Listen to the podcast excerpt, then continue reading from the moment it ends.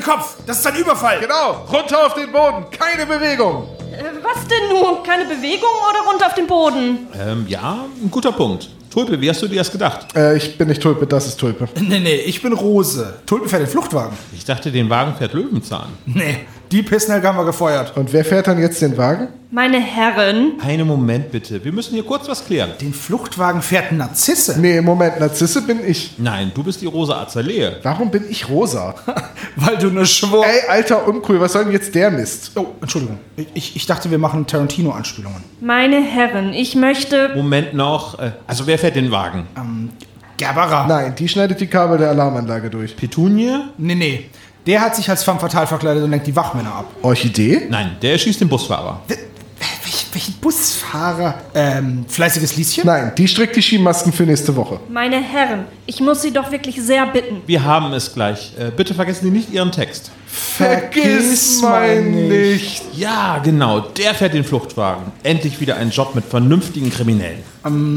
Apropos, wer knackt eigentlich den Tresor? Das wollte der Fahnen übernehmen. Warte, ich frag nach. Fahnen, wie ist der Status? Ist er schon drin?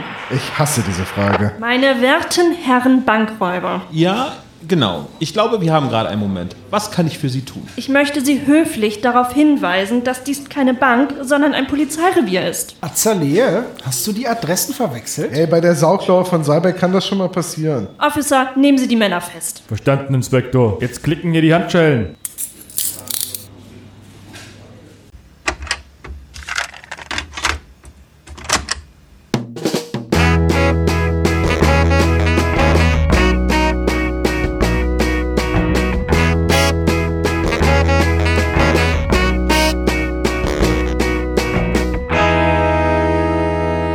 Spezial gelagerte Sonderpodcast. Drei Jungs analysieren jeden Fall. Es ist der 23. Februar 2021. Das ist eine Geburtstagsfolge vom SSP. Meine beiden Kollegen Tom und Sebastian gratulieren ganz herzlich mit mir zusammen dem Geburtstagskind Christine. Hallo und Happy Birthday to you. to you. Happy Birthday to you. Vielen, vielen lieben Dank. Happy Birthday, liebe Christine. Happy Birthday. Marmelade dazu. Happy Birthday to you. Das haben wir geübt die ganze Zeit, Christine. Hast du gemerkt, ne? Seit Jahren. Regelmäßig immer wieder sonntags. Ja, dafür- dafür waren wir ja- eingeschlossen. Dafür waren wir ja gar nicht mal so gut. Ja. Alles Gute zum Geburtstag, mein Schatz. Genau. Dankeschön. Alles Gute zum 18. Geburtstag. Nein, nein, nein, Olaf. Der mit der jungen Freundin ist Sebo. Ah, okay. Oh, die ist aber auch schon älter als 18. Hallo? Ich hoffe Ich glaube, doch. es geht los. Ich hoffe doch. Oh Mann, das nimmt ja schon wieder Ausmaße an. Und ich glaube, mit 18 komme ich nicht mehr durch. Sagen wir einfach 29, okay? Ja, das ist irgendwann eine. Challenge, ne? Wenn man unter 18 ist, möchte man gerne für 18 gehalten werden. Bis zu einem gewissen Grad ist das dann erstrebenswert. Irgendwann wird's dann, ab 18 wird's dann schwierig. Ach, Ja. weißt du, äh, es ist noch, es ist jetzt echt noch gar nicht so lange her, aber da waren wir beide gerade wieder nach Bremen gezogen nach dem Studium und haben äh, an Silvester ein paar Raketen und Coca-Cola gekauft. Wir stehen an der Kasse und die Kassiererin guckt uns an, guckt mich an und sagt, sie würde gerne einen Ausweis sehen. und ich guck die an und sag, wegen der Cola? Weil ich halt überhaupt nicht dran gedacht habe, dass Raketen ja auch ab 18 sind. Und dann muss ich da wegen der drei, vier Raketen, die wir gekauft haben. Und dann guckt die auf den Ausweis. Oh, da habe ich mich aber verschätzt. Ich so, ja, so um zwölf Jahre. Das kann ja mal passieren. aber- Ich sag mal so, ne, ich habe ein Bad, dass mir das nicht mehr passiert. das ist der Grund. Wann bist du denn das letzte Mal nach dem Ausweis gefragt worden? Ich, Ja. oh Gott, das, pff, ich glaube, da war ich ja, 24, 25 oder so. Also ist auch noch recht lange passiert, dass ich regelmäßig nach dem Ausweis gefragt wurde, nachdem ich 18 geworden bin. Tja. Ja, das sind, das sind bei uns die guten Gene. Ja, ja, und der nicht vorhandene Bart. Bei dir. ja, und äh, in alter SSP-Tradition haben wir dich zu deinem Geburtstag eingeladen und du hast dir eine Folge gewünscht. Welche Folge hast du dir denn ausgesucht, Christine? Äh, der Hexengarten. Das ist gut, dann habe ich die richtige Folge vorbereitet. Puh, ich muss auch gerade meine Schweißperlen irgendwie runtertupfen. Vorsichtig. Also ich habe anscheinend nur bis Hexen aufgepasst. Ich hab's Hexen-Handy vorbereitet. Ach, oh, mit verdammt. Pastewka. Naja, soll uns, soll uns nicht abhalten. Pavelka Ich, heißt der Pavelka. ich, ich mache einfach trotzdem mit. Gibt's eigentlich noch irgendeine andere Folge mit Hexe? Also Hexen Zirkel? Nee, das war magischer Kreis. Hexen Schuss? Nee. Und der Hexen. Die drei Fragezeichen. Genau. Mit drei Die ganze Zeit, Fragezeichen oh, und die Hexenverbrennung. So, so Tante Mathilda kommt nicht mehr hoch. Das ist dann so wie so ein Endlosloop von Peter Griffin irgendwie, der sich den Rücken hält. So.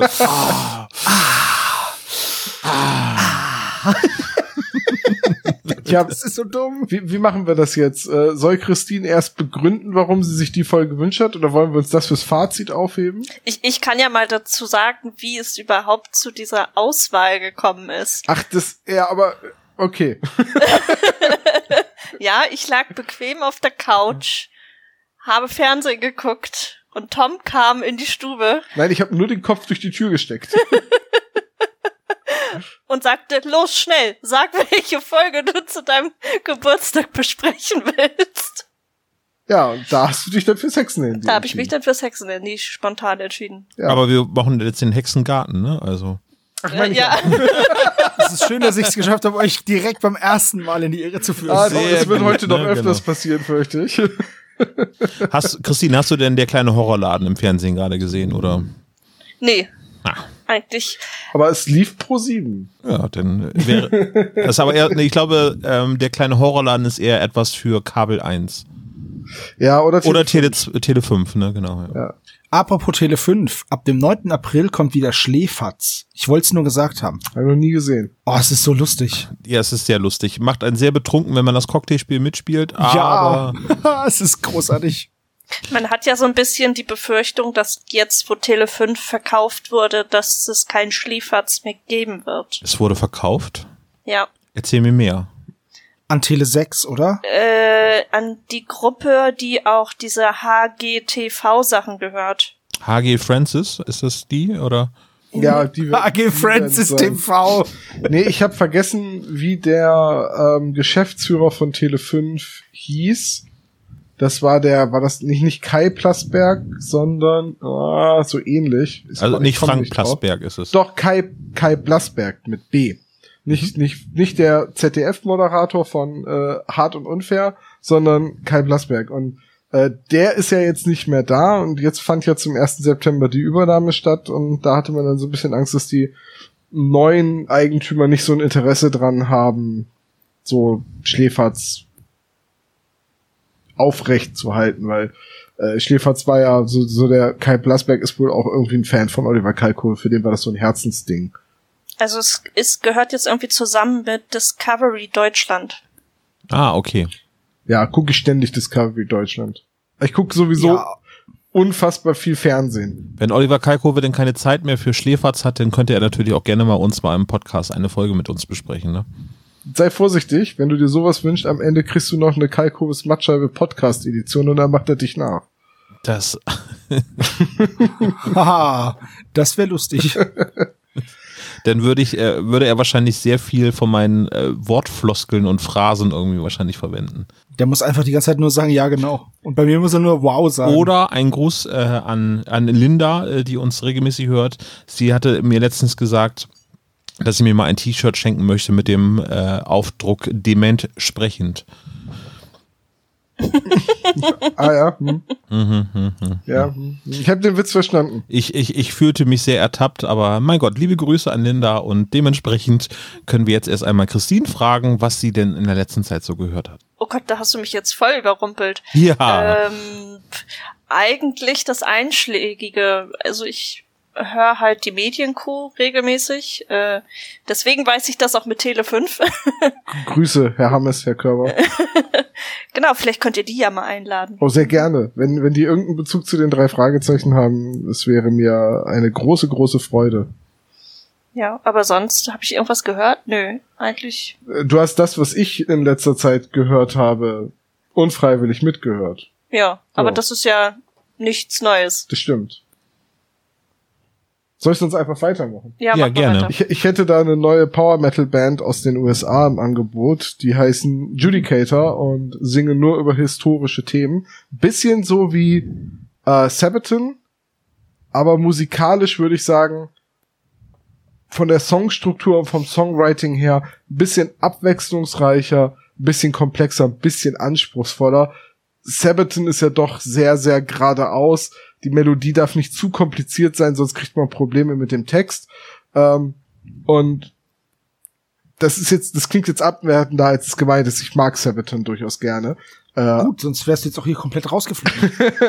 aber Judicator legen halt, was dieses Power Metal über Geschichte angeht, noch mal eine Schippe drauf. Und äh, der John Yelland, der Sänger von Judicator, ist äh, hat eine großartige Stimme, der könnte Opern singen. Also un unfassbar gut, äh, wirklich cool. Und äh, weil Sebo ja immer nach Liedern für die Playlist in diesen Fällen fragt, äh, Let There Be Nothing und ähm, ich weiß, ist das nicht Let There Be Light? Das ist das erste auf dem Album und das letzte Lied Okay. auf dem Album, der Schlusstrack ist Let There Be Nothing.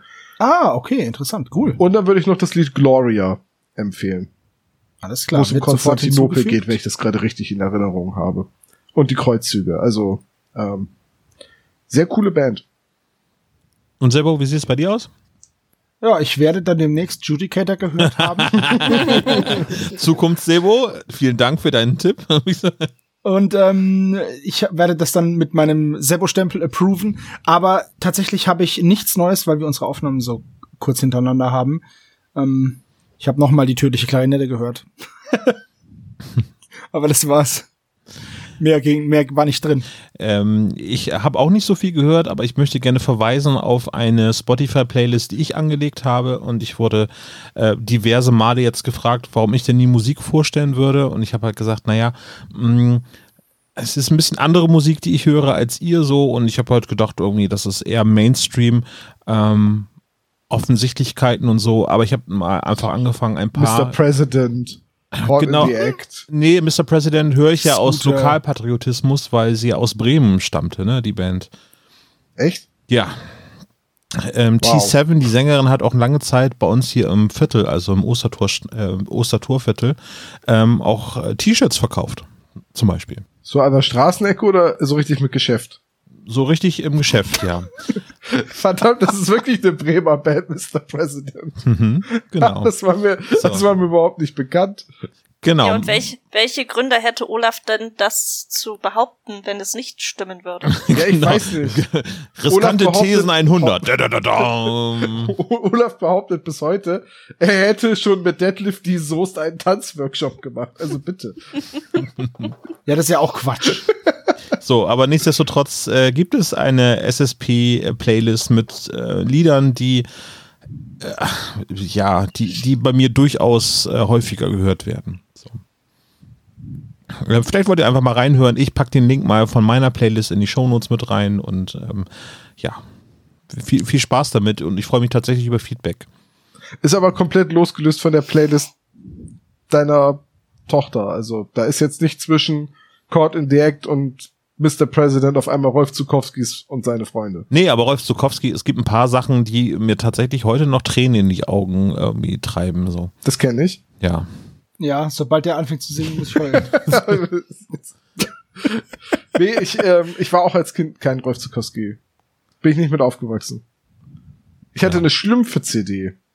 Ja, das ist zum Beispiel für mich ganz, ganz schlimm zu hören. So. Ja, ich- für mich auch. Das fand ich auch schon als Kind furchtbar. Ich, ich, hat, ich hatte da auch sogar zwei von. Von den Schlumpf-CDs, Von ne? den Ja, hier, Schlumpf-CDs. hier mit den Weihnachtsliedern, ne? Ja, ich hatte die Ja. Weihnachtslieder und ich hatte noch so eine andere, wo der Lemon Tree und sowas mit drauf war. Was ist denn dann Lemon Tree in der äh, Schlumpfenfassung? Ist das dann Gargamel? Ich weiß es nicht mehr. Zitronenbaum? Nee, es war, glaube ich, nur die Melodie und hatte nichts mehr mit dem eigentlichen Lied zu tun. Gut, also all das findet ihr nicht auf der Playlist. So. Aber ganz viel die Ärzte. äh, ja, ein bisschen Ärzte, also viel deutscher Rock, ähm, Alternative würde ich jetzt sagen und so, ja. Okay. Jetzt will ich da auch reinhören, aber ich habe ja kein Spotify. Mm, Pop. Kannst du trotzdem Popmusik auch hören. so. Kann ich trotzdem hören? Kannst Ja. du hören, ja. Ach so. Will ich aber nicht, weil es ist Spotify. Ich lehne das aus Prinzip ab. Ich kann dir die CDs auch mal eben vorbeischicken.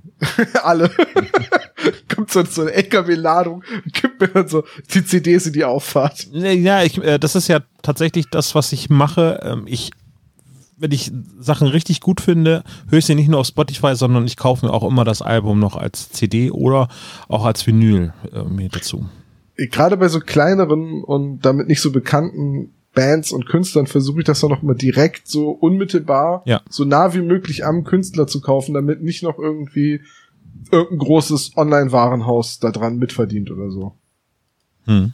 Ja. Oder halt direkt auf Konzerten, wo halt wirklich der Künstler, weiß ich nicht, halt irgendwie 80% behält und 20% gehen ans Label, weil die die CD produziert haben oder so. Ja, also auch bei den drei Fragezeichen passiert das, dass äh, ich mir alle CDs und auch noch Schallplatten dazu kaufe, weil ähm, die Schallplatten werden ja bei den drei Fragezeichen wieder aufgelegt und das ist ungefähr seit Folge 181, 82, 83 oder 184 der Fall. Das heißt, ich habe auch den Hexengarten, die Folge, über die wir heute sprechen, hier als Vinyl rumstehen. Also ich habe nur die Kassetten. Die sind jetzt mittlerweile auch eine Wertanlage geworden, weil ne, die Kassetten Ja, deswegen packe ich die schon gar nicht mehr aus.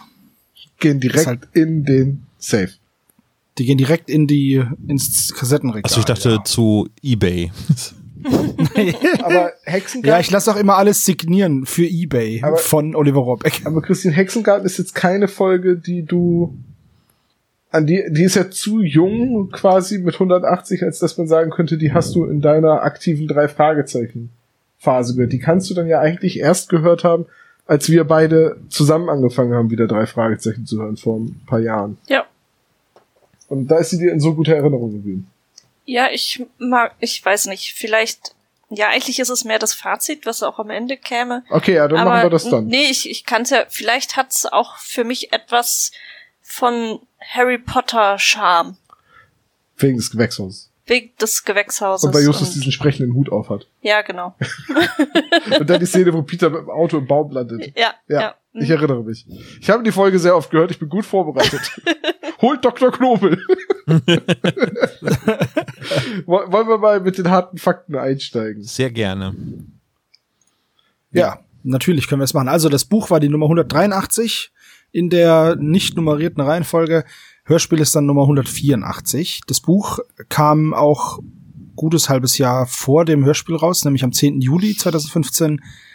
Das Hörspiel am 2. Dezember 2016. Das ist sogar noch länger. Es sind ungefähr anderthalb Jahre, aber Anderthalb Jahre sind es, Ja. ja. genau. Äh, Verrückt. Also war zu der Zeit, wo wir gerade angefangen haben, die ersten Folgen aufzunehmen, war das quasi nach unseren ersten Probeaufnahmen die erste Folge, die als äh, CD oder als, als äh, Hörspiel erschienen ist. Ja, ich kann mir das immer nicht merken. Wir haben, nee, 2000 haben wir nicht erst. Warte 2017 haben wir die Folgen veröffentlicht. Wir haben äh, im 2016? November 2016 angefangen aufzunehmen. Ja. mal. Im November, ja. Ja, okay, Mann, krass. Ja, krass. Ja, war das gerade so die aktuelle Folge. Und deswegen ist es für mich dann auch immer noch so eine Folge von quasi gestern. Richtig. Hm. So, also, Aber ähm, habt ihr schon erwähnt, von wem das Buch geschrieben wurde? Von der lieben Kari Erlhoff, genau. Grüße.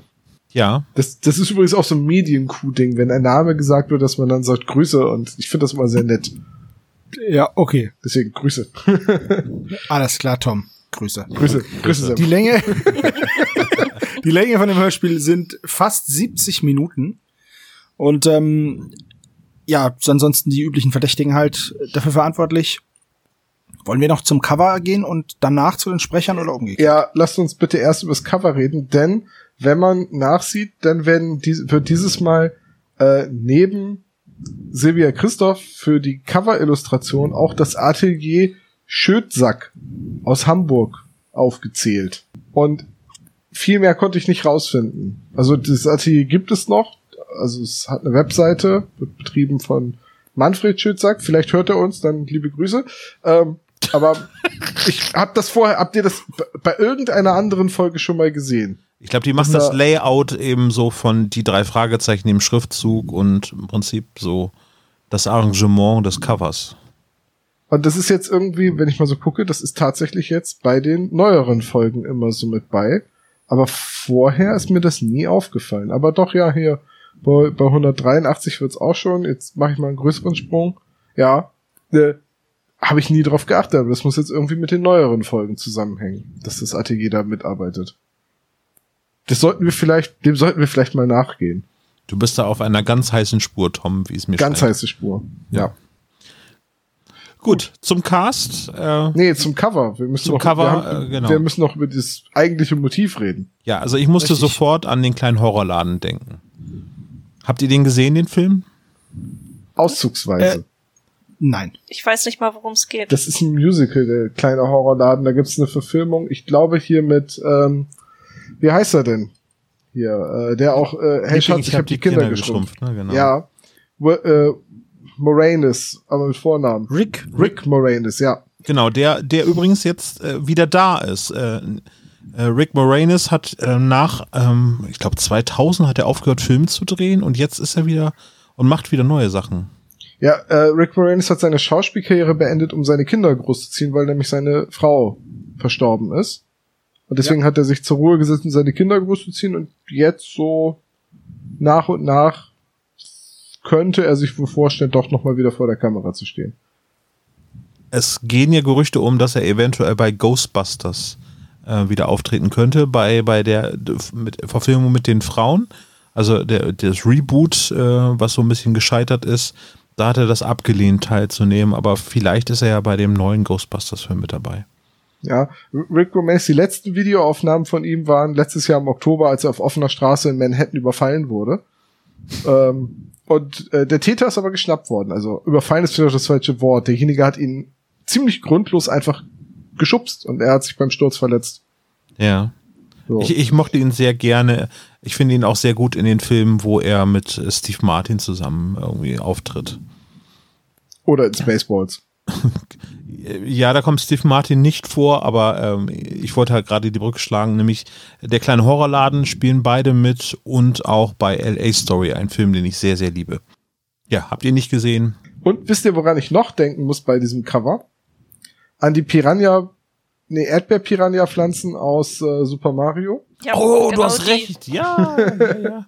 Total, Nur, nur ja. dass die hier nicht gepunktet sind. Und es gibt ein sehr gutes Nicht-Lustig-Comic, wo jemand sagt, ja, man kann Welpen und fleischfressende Pflanzen gleichzeitig großziehen. Man braucht nur zwei Welpen, um einmal sagen zu können, nein, böse fleischfressende Pflanze aus. Mich hat das Cover total an vermisste Kids und Killerpflanzen, die TKKG-Folge von 1997 erinnert. Und ich habe inständig gehofft, dass da nicht auch so ein Quatsch passiert. Ich habe die Folge von TKKG nicht präsent. Äh, Kannst du schon spoilern? Ist es ähnlich? ja, oder? natürlich, natürlich. Es geht um Edmund Busnickel. das ist ein psychisch gestörter Biologe. Und der rüttelt immer am Und Zaun der- und sagt, ich will hier Nee, rein. Macht auf. Nee, pass auf, aber auf einem stillgelegten äh, Kernkraftwerksgelände äh, äh, züchtet er so riesenfleischfressende Pflanzen. so. Und ähm, die fressen dann auch Tiere, also also halt so Hunde und sowas. Reden wir immer noch über TKG und das sind wir Ja, ja, mittlerweile bei Jan ja. Angekommen. Mhm. Ja, und er will dann, er will dann zwei, er entführt dann zwei Mädchen und will die an die Pflanzen verfüttern. Und dann klappt es aber nicht und die eine Pflanze beißt ihm die Hand ab.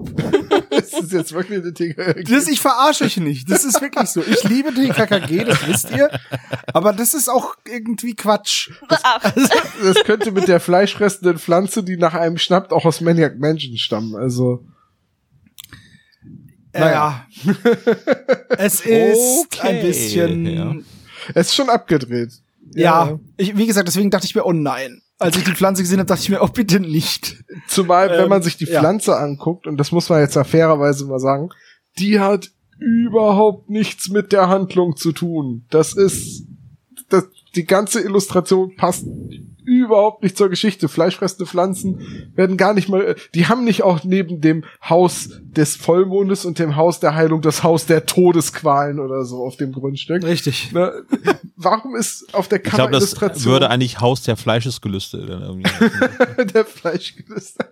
Ich würde es dann wahrscheinlich erst das, ist das Steakhouse andere. Haus. Ach, das ist das andere Haus. Das ist auf der anderen Straßenseite. Neben den Norris, ne, genau. Ja. Aber, aber, aber ganz im Ernst, hättet ihr nicht irgendwie ein, äh, ein Gewächshaus mit den Schemen von so einer laufenden Pflanze irgendwie passender zur Folge gefunden? Äh, ja. Ja, absolut. Zumal, wenn man dann auch noch sieht, dass, und sagt mir jetzt bitte nicht, dass ihr das nicht seht. Da ist ein Die Totenkopf. Pflanze. Das ist Totenkopf. Nein, äh, nein, da ist kein Totenkopf, aber da ist ein Auge. Seht ihr das? Unten in dem einen gekringelten? Was? Da ist so ein rotes Auge in diesem einen gekringelten Pflanzenstück. So, jetzt Das seht ihr, oder? Jetzt Das ist eine. Zyklopenfleischfressende Pflanze, ist das. Verstehe. Das seht ihr schon, oder? Ja, es ist ein, eigentlich ein Vogelkopf. Es könnte auch ein Hai. Nee, es könnte. Nein, nein, warte mal. Du musst genau hingucken. Die gelbe Spitze, halten und ein dann bisschen Auge schielen. und dann Ist oben. halt so doof. Oben halt diese Flosse. Das ist eigentlich ein Delfin.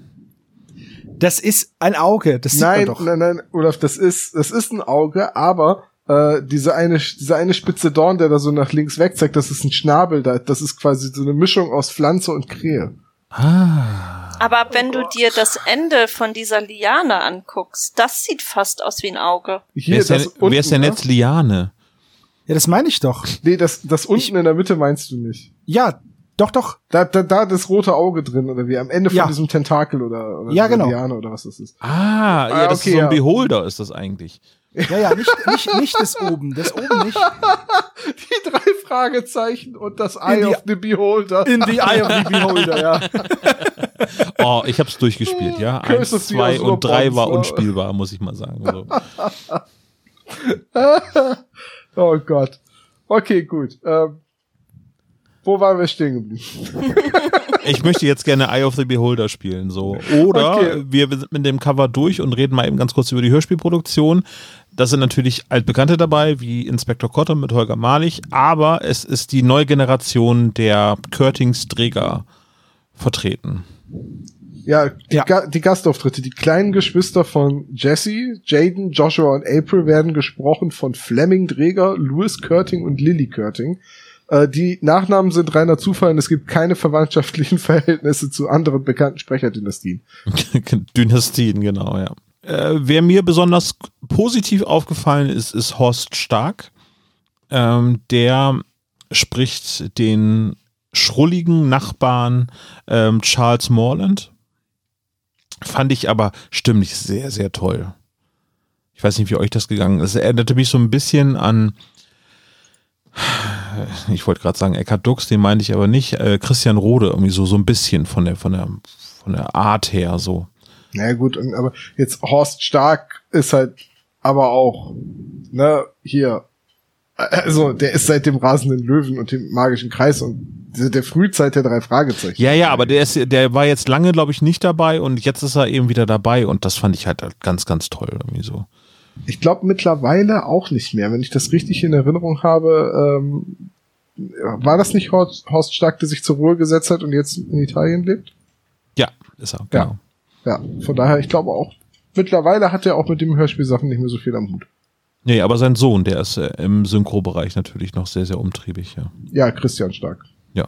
Zum Beispiel in der Ja. Hörspielserie Die Schwarze Sonne, die auch sehr, sehr gut ist.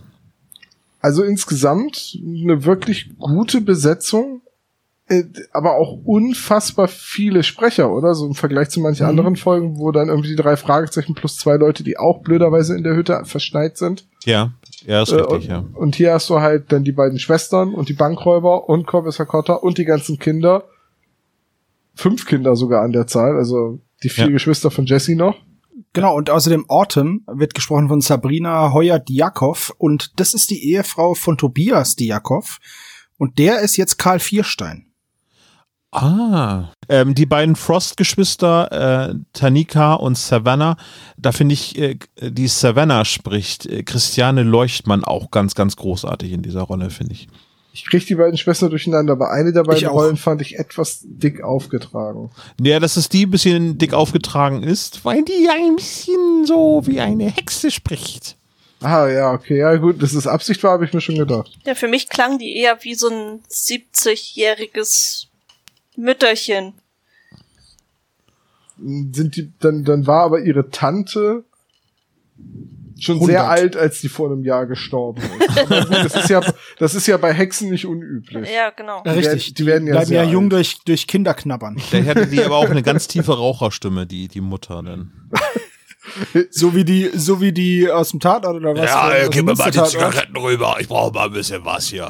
Habe ich die, habe ich die Anekdote jeweils im Podcast erzählt, wo Nein. bei mir auf Arbeit das Telefon klingelt? Und ich, Ich weiß es nicht. Das, und ich gehe halt ran und melde mich und, Halt, Tom, äh, und Tom, eine kurze Frage zwischendurch. Ja. Die endet jetzt aber nicht, dass du irgendwie unterm Tisch gekrochen bist nein, und nein, dein nein, Chef nein, nein, nein, reinkommt. nein, ne? nein, nein, nein, das ist, das ist eine andere sehr lustige Geschichte aus meiner Ausbildung. Nee, Aber derselbe Chef. aber derselbe Chef. Ja, und äh, ich hatte dann halt Telefondienst, ne, und ähm, gehe halt ans Telefon und melde mich und höre vom anderen Ende ein. Schneider, OPS. Guten, guten Tag, Herr Schneider. Frau Schneider immer noch. Verzeihung. Ich weiß jetzt, ich kann jetzt den Namen nicht sagen. Ich sag den anderen Namen. Ich möchte einen Herrn Kaiser sprechen. Ja, ich verbinde. Stell rüber zu meinem Chef, er geht ans Telefon. Kaiser. Guten Tag, Herr Schneider. Frau Schneider, Entschuldigung. Aber ja, also das war eine Stimme, da hätte ich nie im Leben mit gerechnet. Ja, und ich kannte die Geschichte. Und irgendwann ähm, hat die auch bei mir angerufen. Ohne Witz. Die hat auch bei mir angerufen und wir haben ja so eine Telefonsoftware gehabt. Also wenn jemand angerufen hat, ist auf dem Display äh, aufgeploppt, wer da anruft, wenn die Nummer bekannt ist. und das Frau war in Großbuchstaben geschrieben. Und bist auch reingegangen mit Guten Tag, Frau Schneider? ja, natürlich. Ach Mensch. Hätte ich bei der Stimme nie im Leben erwartet. Von daher hätte ich jetzt sehr lustig gefunden, wenn eine von den beiden Schwestern so klingt. Gut, als Teenager im Stimmenbruch bin ich ans Telefon gegangen, da wurde ich oft für meine Mutter gehalten. Das ist halt natürlich ein, Ich glaube, das ist uns allen mal passiert. ja, ich glaube, das hat sich mittlerweile gelegt. So. Ich hoffe doch. Gut. Ähm, ja. Christine, ist dir noch was aufgefallen zu den Sprecherinnen? Nö. also die Kinder sind schon sehr kindlich, finde ich. Also Ich glaube, die waren auch bei der Aufnahme noch sehr klein. ja, Finde ich aber okay. Ja, also sind ja auch die haben kleinen die, haben die gut gemacht. Ja, ist es halt irgendwie so eine, so eine Kluft, die dann zwischen Jesse, dem zweitältesten, äh, und den drei Fragezeichen und dann noch der älteren Schwester Autumn und eben zu den ganz Jungen. Also das ist dann halt wirklich ein sehr starkes Gefälle so. Ja. Aber also ich fand das alles ganz gut. Auch das, ich hatte erst so ein bisschen gehört, irgendwie ist das jetzt auffällig, dass äh, Justus, Peter und Bob halt die älteren Sprecher sind im Vergleich zu Jesse.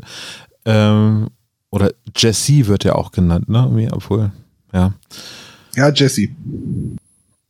Genau, also aber irgendwie, das fand ich gar nicht so. Fand ich ganz gut. Hat mir alles gut gefallen. Also der Cast ist mal wieder sehr, sehr gut. Ja. Ja, kommen wir, können wir eigentlich äh, ins, äh, zum Hörspiel übergehen, ne? Äh, wollen Idee. wir Sebo den Klappentext noch vorlesen lassen oder? Ja, ja. Ja, muss Christine, ja, ne? Christine, du hast Geburtstag. Soll Sebo den Text für dich vorlesen? ja gerne doch. Also sehr gerne, dann für dich, Christine. Die drei Fragezeichen sollen gegen Geisterpflanzen ermitteln. Zunächst hält Peter den Auftrag seines Schulkameraden Jesse für einen Scherz. Doch der meint es ernst, denn das mysteriöse Leuchten und die körperlosen Stimmen im Gewächshaus des benachbarten Anwesens seien echt. Als Jessys Schwester behauptet, das Anwesen gehöre einer Hexenfamilie, werden die Detektive hellhörig. Was ist bloß mit dem Gewächshaus los? Ja. Ja. Äh, ich muss, ich hab, ich hab's im Vorgespräch schon mal kurz gesagt, aber ich bis zur Hälfte des Hörspiels sehe ich da selbst keinen Fall. da ist ein Mann, dem läuft die Frau weg, und dann sind da zwei Frauen, die ein Gewächshaus haben. Ja, und Kinder, die in dem Gewächshaus sprechende Pflanzen beobachtet haben. Ja, das könnten aber auch Menschen gewesen sein, weil es war Nacht und die Kinder haben da ja nichts zu suchen. Ja. Ja, ja. Aber sie Also, sollen ja wie Pflanzen ausgesehen haben und dann aussehen haben die Pflanzen gesprochen. Durch körperlose Stimmen. Das wird ja schon so ein bisschen angeteasert. Ja, ich finde nur die Motivation dieses Mal äh, in den Fall hineinzugehen bisschen schwach. Aber der Ort, wo das Ganze passiert, finde ich sehr, sehr cool, weil Peter ist nämlich in der Umkleide nach dem Basketballspiel mit seinem Schulkameraden Jesse und der erzählt im Prinzip diese Geschichte ab, die er schon mal eben gegen Pflanzen ermittelt haben. Und, Und es ist auch ein super schneller Einstieg, oder? ja. Ja. Äh, Und Tom, sag mal, warum redest du eigentlich die beiden mit Mädels an? Das ist schon ein bisschen komisch, ne? ja, ich finde das auch, ich finde, das ist auch so eine Stelle, wo ich, ah, so, mh, fand ich jetzt nicht so gut von meinem Namensvetter. Also, wenn, ich jetzt die Wahl hätte zwischen Trainer Tom und Major Tom, würde ich bei Major Tom bleiben. Ja, gut, ich fand den Trainer jetzt halt typisch trainermäßig, ne? Ja, wenn du mal so ein, wenn du mal so ein Drill Sergeant als Trainer hattest, ja. dass, dass du das sagst, wir hatten, als ich noch Hockey gespielt habe, gab es eine Hamburger Mannschaft, die hatten äh, ne- einen Trainer, der hat so viel rumgebrüllt und der sah auch aus wie so ein Drill Sergeant. Also ich habe den auch immer so hinter vorgehalten hat, war bei, weil der bei uns in der Mannschaft war das immer der Drill Sergeant. Und irgendwann sind wir mit dem mal abseits vom Spiel ins Gespräch gekommen Und das war einer der sympathischsten und entspanntesten und nettesten Menschen überhaupt. Und dann hat irgendjemand, äh, kam irgendjemand dazu, ich wusste nicht, dass wir uns mit dem Drill Sergeant unterhalten. Und der, wie habt ihr mich gerade genannt? Und dann fand der das super lustig. Ich bin gerade etwas verwirrt. Namensvetter? Ja, der heißt auch Tom. Nein, heißt er nicht. Trainer Tom. Nee, Nee? der heißt Trainer Tong. T-O-N-G. Tom? Tong. Tong. Äh, Ich hätte, ich hätte jetzt schwören können, dass da im Hörspiel Tom gesagt wird. Ja, hätte ich auch gedacht. ich auch. Tja, und du liest die Bücher. Ja, deswegen bin ich gerade auch total irritiert. Ist es im Buch echt so?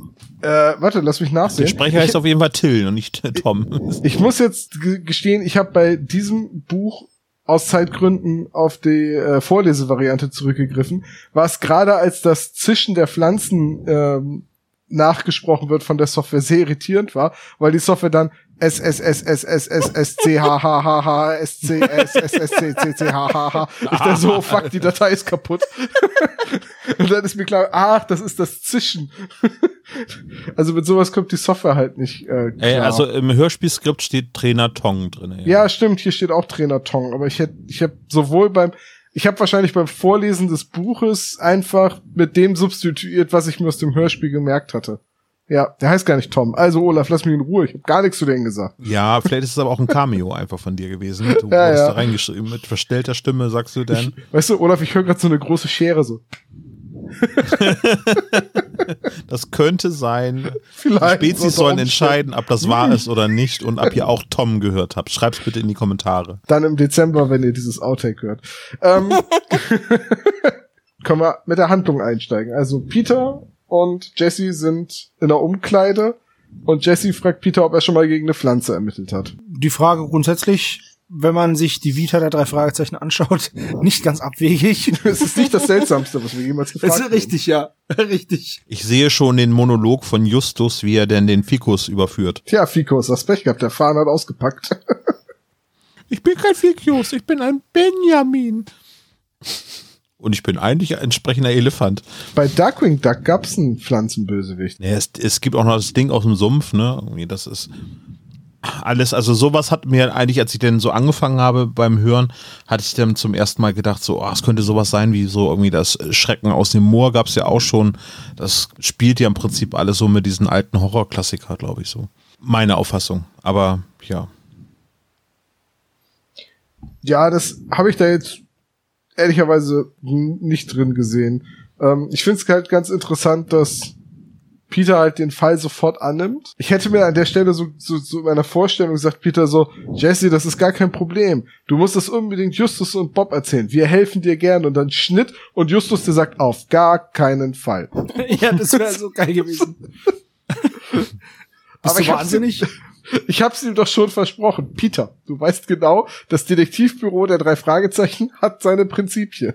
nee, aber sie nehmen den Fall dann ja an. Und äh, Jesse ist in der Zentrale und erzählt das dann Justus und Bob mit und dann wird halt sofort entschieden, naja, es ist auf einer Farm und es ist offenbar so weit weg, da müssen wir dann auch übernachten. Und sie fahren Ja. mit dem Fahrrad hin, das ist noch viel Das ist, überraschender. das ist nämlich das nächste. Es ist so weit weg, wir müssen da übernachten, aber wir fahren mit dem Fahrrad hin. Mhm. Ich weiß nicht, ob das jetzt irgendwie ein, ein Stilmittel ist, um die drei Fragezeichen auch mal irgendwie mit Jesse so auf eine Altersebene zu heben, weil ähm, sie kommen ja in diese kinderreiche Familie hinein und da, also es hört sich ja jetzt nicht so an, dass Jesse jetzt irgendwie schon auch schon Auto hat. So, dass diese Rolle geht eher Richtung Autumn, also ihrer, äh, seinem, seiner älteren Schwester. Und vielleicht ist das einfach so, einfach so, so ein eleganter Weg zu sagen, okay, das sind jetzt auch wirklich noch, ein, es ist ein Jugendfall und weniger erwachsen das Ganze. Ja, ich Ja. glaube, bei den drei Fragezeichen, also ich glaube, Jesse ist auch ein bisschen jünger angelegt. Ich meine, so College-Basketballmannschaft, die müssen ja nicht alle aus der gleichen Jahrgangsstufe sein. Stimmt, ja. Äh, und es ist ja auch letztendlich, wenn die jetzt mit dem Auto hingefahren wären, sie brauchen die Autos ja nicht. Und klar, Fahrradfahren lässt sie natürlich gleich wieder jünger wirken. Ich finde sowieso auch, auch wenn Peter dann später diese Ausrede benutzt mit der Katze und sich vor Mr. Morland rechtfertigt, da rechtfertigt sich nicht ein Teenager, sondern das ist auch mehr so angelegt wie, er ist jetzt gerade so 13, 14 Jahre oder so 12, 13 Jahre alt und davor ihm steht ein großer böser Erwachsener. Ja, steht aber im Kontrast mit einer anderen Aussage, die später im Hörspiel noch vorkommt. Äh, würde ich jetzt mal eben kurz als kleinen Knoten in mein Taschentuch hier machen. So. Ja. Äh, also die nehmen den Fall an und sie fahren nach äh, Santa Ines. Sehr sympathischer Name, Creek. Ähm, der Ort, wo auch die äh, Hacienda Alvaro steht. Aus dem Azteken- Azteken-Chat. Ja. Genau. Ja, irgendwann müssen sich ja die verschiedenen äh, ja, Orte und, und besonderen Landmarks irgendwann ja treffen, ne? Also, Ja, also äh, ich habe da mit Tom vorhin auch schon mal drüber gesprochen und der sagte auch, dass äh, Kari Erlhoff gerne mal so alte Motive gerne noch mal wieder benutzt, so dass sie wieder auftauchen. Und da hätte ich es an der Stelle wirklich eigentlich schön empfunden, wenn das auch angesprochen wird. So, ach, hier sind ja quasi die anderen um die Ecke und so, aber wir haben keine Zeit, die zu besuchen. ja, das, das hätte ich auch cool gefunden. Oder hier war mal die Farm der Alvaros. Genau, Äh, und jetzt dann sind steht die da Walmart. Ja, oder die sind halt weggezogen oder so. Oder Ja. Starbucks oder so. Ja, aber ist das denn irgendwie so ein, ein Trope, den man erreichen müsste jetzt für, für diese Folge? Weil das wäre eine Reminiszenz, wäre jetzt für die Jugend völlig egal, weil die höchstwahrscheinlich nicht das Aztekenschwert gelesen haben, sondern eher so auf die neuere Literatur denn gehen.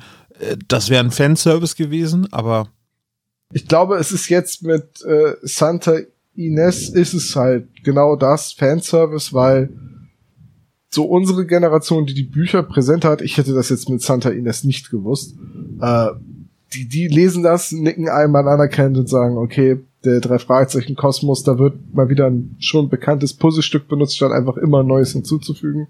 Hm. Oder dass halt so Charaktere wieder auftauchen wie Ellie Jameson oder Professor Brewster, den man aus dem Volk der Winde und aus dem Schreiende Nebel. Ich will immer tödlicher Nebel sagen, aber das klingt mehr nach einer John Sinclair-Folge. Nee, Ja. das ist auch Jan Tenner. Ach, Jan Tenner und der tödliche Nebel. Okay, gut.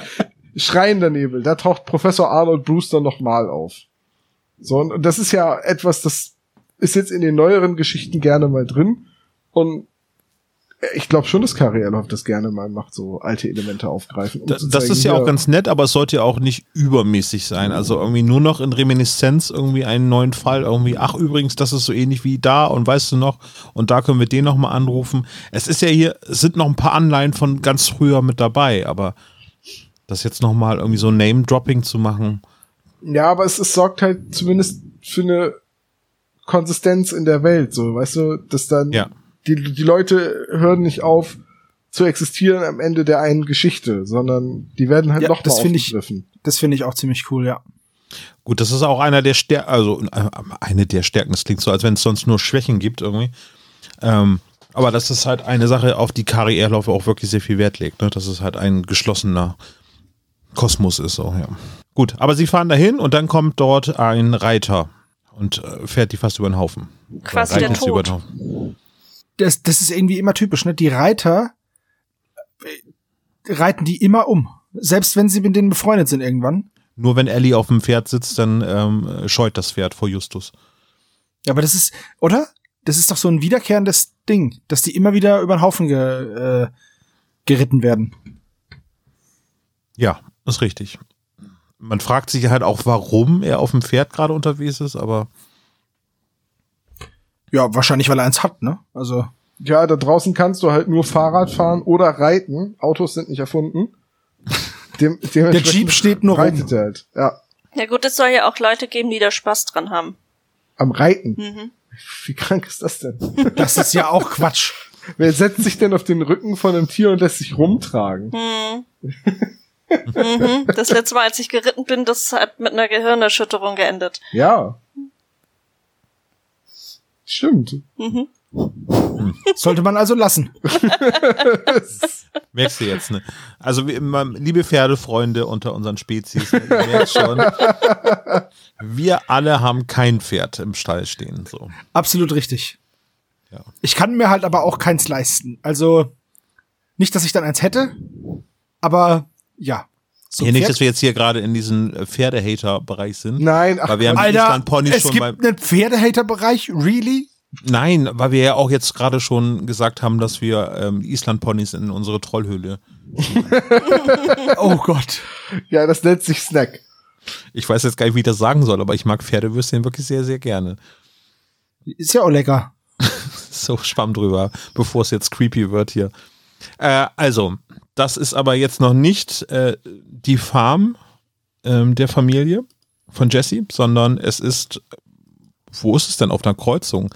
Also es wird Ja, mal ein ist bisschen kurz genau die Nachbarschaft erwähnt. Ne? Frost Grove ist der Hof, wovon der Reiter gerade kam. Genau. Und dann äh, geradeaus ist der Santa Ines Creek. Links geht's zur Farm und die ganze Kreuzung wird natürlich irgendwie so Cowboy Texas Westernmäßig mit einem toten Baum noch beschrieben. Wo doch jemand dran hängt. Ja. Und das ist so wie ein amerikanisches Gefühl wird aber durch eine Aussage na so halb portiert, nämlich ähm, dass äh, die Familie Morland, wo, wo der Reiter, also Charles Morland ist ja der Reiter, ähm, als Nachbar bezeichnet wird, aber es wird gesagt, dass sein Anwesen zwei Kilometer weit entfernt ist. Ja, die haben halt sehr viel Land da draußen. Und Charles Morland ist ja auch ein sehr reicher Engländer. Also ich Ich, habe so ich vermute ich, eher, dass Olaf daraus hinaus will, dass er kein empirisch, imperiales Maß genommen wird, oder? Nee, aber ich finde es trotzdem sehr schön, dass quasi, dass, also es wird eben signalisiert, okay, das ist halt wirklich dort sehr, sehr ländlich und die Nachbarn sind halt zwei Kilometer weit entfernt. So. Also ich habe tatsächlich mal so ähnlich gelebt. Ähm, es war außerhalb von, von dem Städtchen Lohne, äh, schon auf dem Dorf. Und äh, da waren wir auch bei einer Nachbarin zu einer Gartenparty eingeladen. Und da warst du zu Fuß einfach mal eine Viertelstunde bis 20 Minuten unterwegs.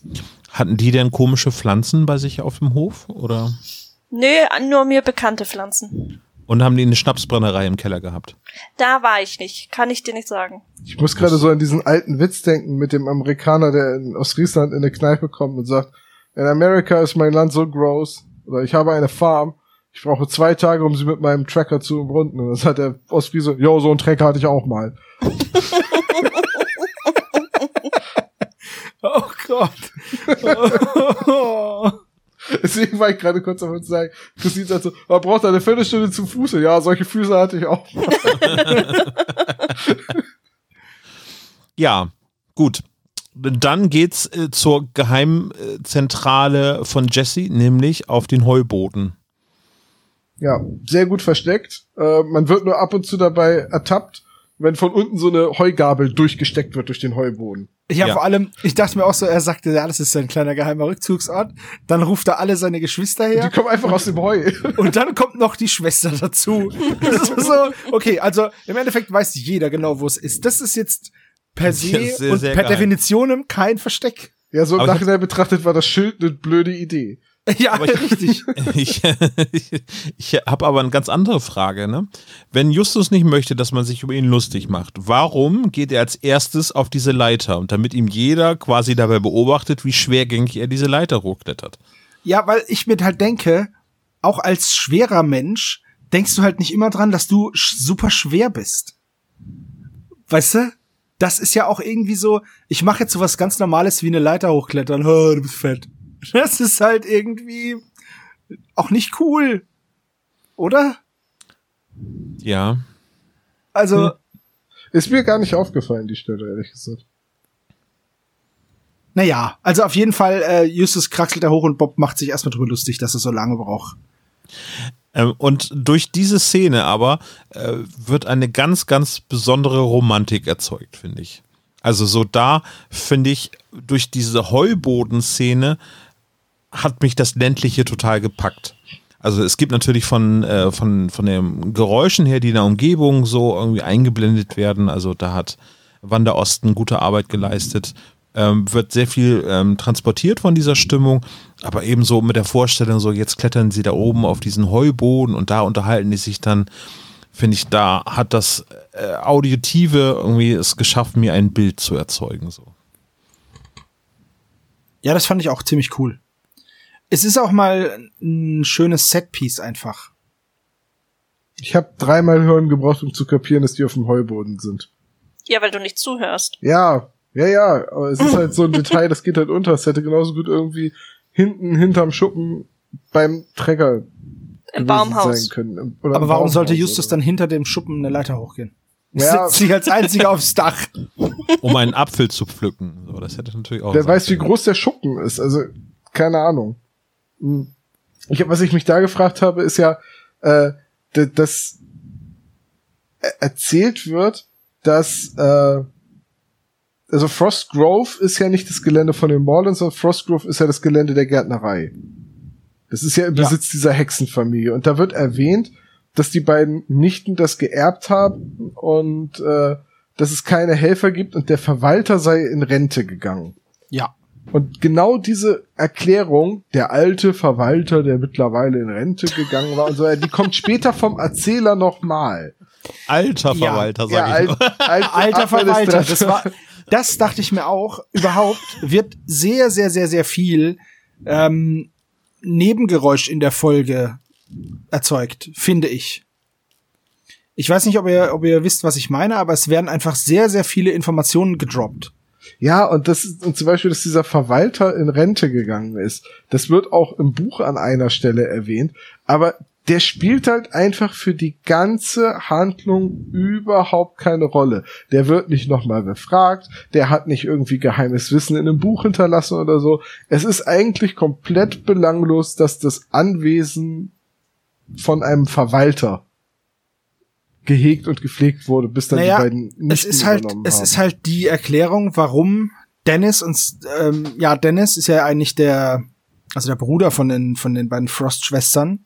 Der ist ja der Bösewicht. Und warum der nicht schon früher angefangen hat mit Bösewichtereien, weil nach dem Tod der Tante erst das möglich war, als dann auch der Verwalter abgehauen ist. Hm. Also ich glaube, das ist einfach der einzige Grund. Ja. Aber, aber ihr habt schon recht, es werden Nebensächlichkeiten auch vom Erzähler, also von Thomas Fritsch, irgendwie erwähnt. Zum Beispiel, dass Bobs Bein eingeschlafen war. Ja, das ist auch so geil, ja. Das sind halt dieses Mal auch vom Erzähler wieder Formulierungen, die sehr nah am Buch sind. So im Buch schreibt man so einen Nebensatz rein. Fürs Hörspiel ist der jetzt nicht so wichtig, ne? Aber ah, es ist vielleicht so ein bisschen, um dem Ganzen noch ein bisschen mehr so, so Fülle zu geben, um das noch ein bisschen anzureichern, weil ich kann direkt dazu sagen, so große Handlungsunterschiede gibt's dieses Mal nicht. Ja. Also, nee, aber es ist halt irgendwie, es ist trotzdem, es fällt irgendwie auf, dass es irgendwie so, hm, bisschen anders wird's alles erzählt. So. Ja, man, man stolpert halt irgendwie drüber. Ja, ne, nicht mal stolpern. Es fühlt sich halt irgendwie, also das meinte ich mit Romantik irgendwie. Es ist ja jetzt keine romantische Folge so, aber es ist so, oh, es ist so eine schöne Geschichte so. Die, die vielleicht ein bisschen viele Kurven macht irgendwie, aber wie geht's denn jetzt weiter? Also oben wird jetzt erstmal erklärt, worum es eigentlich geht. Genau, Ähm, es geht jetzt darum, dass eben diese, die Geschwister haben eine Mutprobe gemacht und waren halt auf der Farm und haben da in diesen drei Gewächshäusern eben so Hexensprache, wie sie es nennen, gehört und äh, dunkle Gestalten und ja, dann kommt Autumn, also die größte Schwester dazu und sagt halt, dass die Frost-Schwestern Hexen sind und das so ein bisschen Hintergrund halt, ne? Die Nichten heißen Savannah und Tanika und die Tante hieß Audrey und die ist aber gestorben.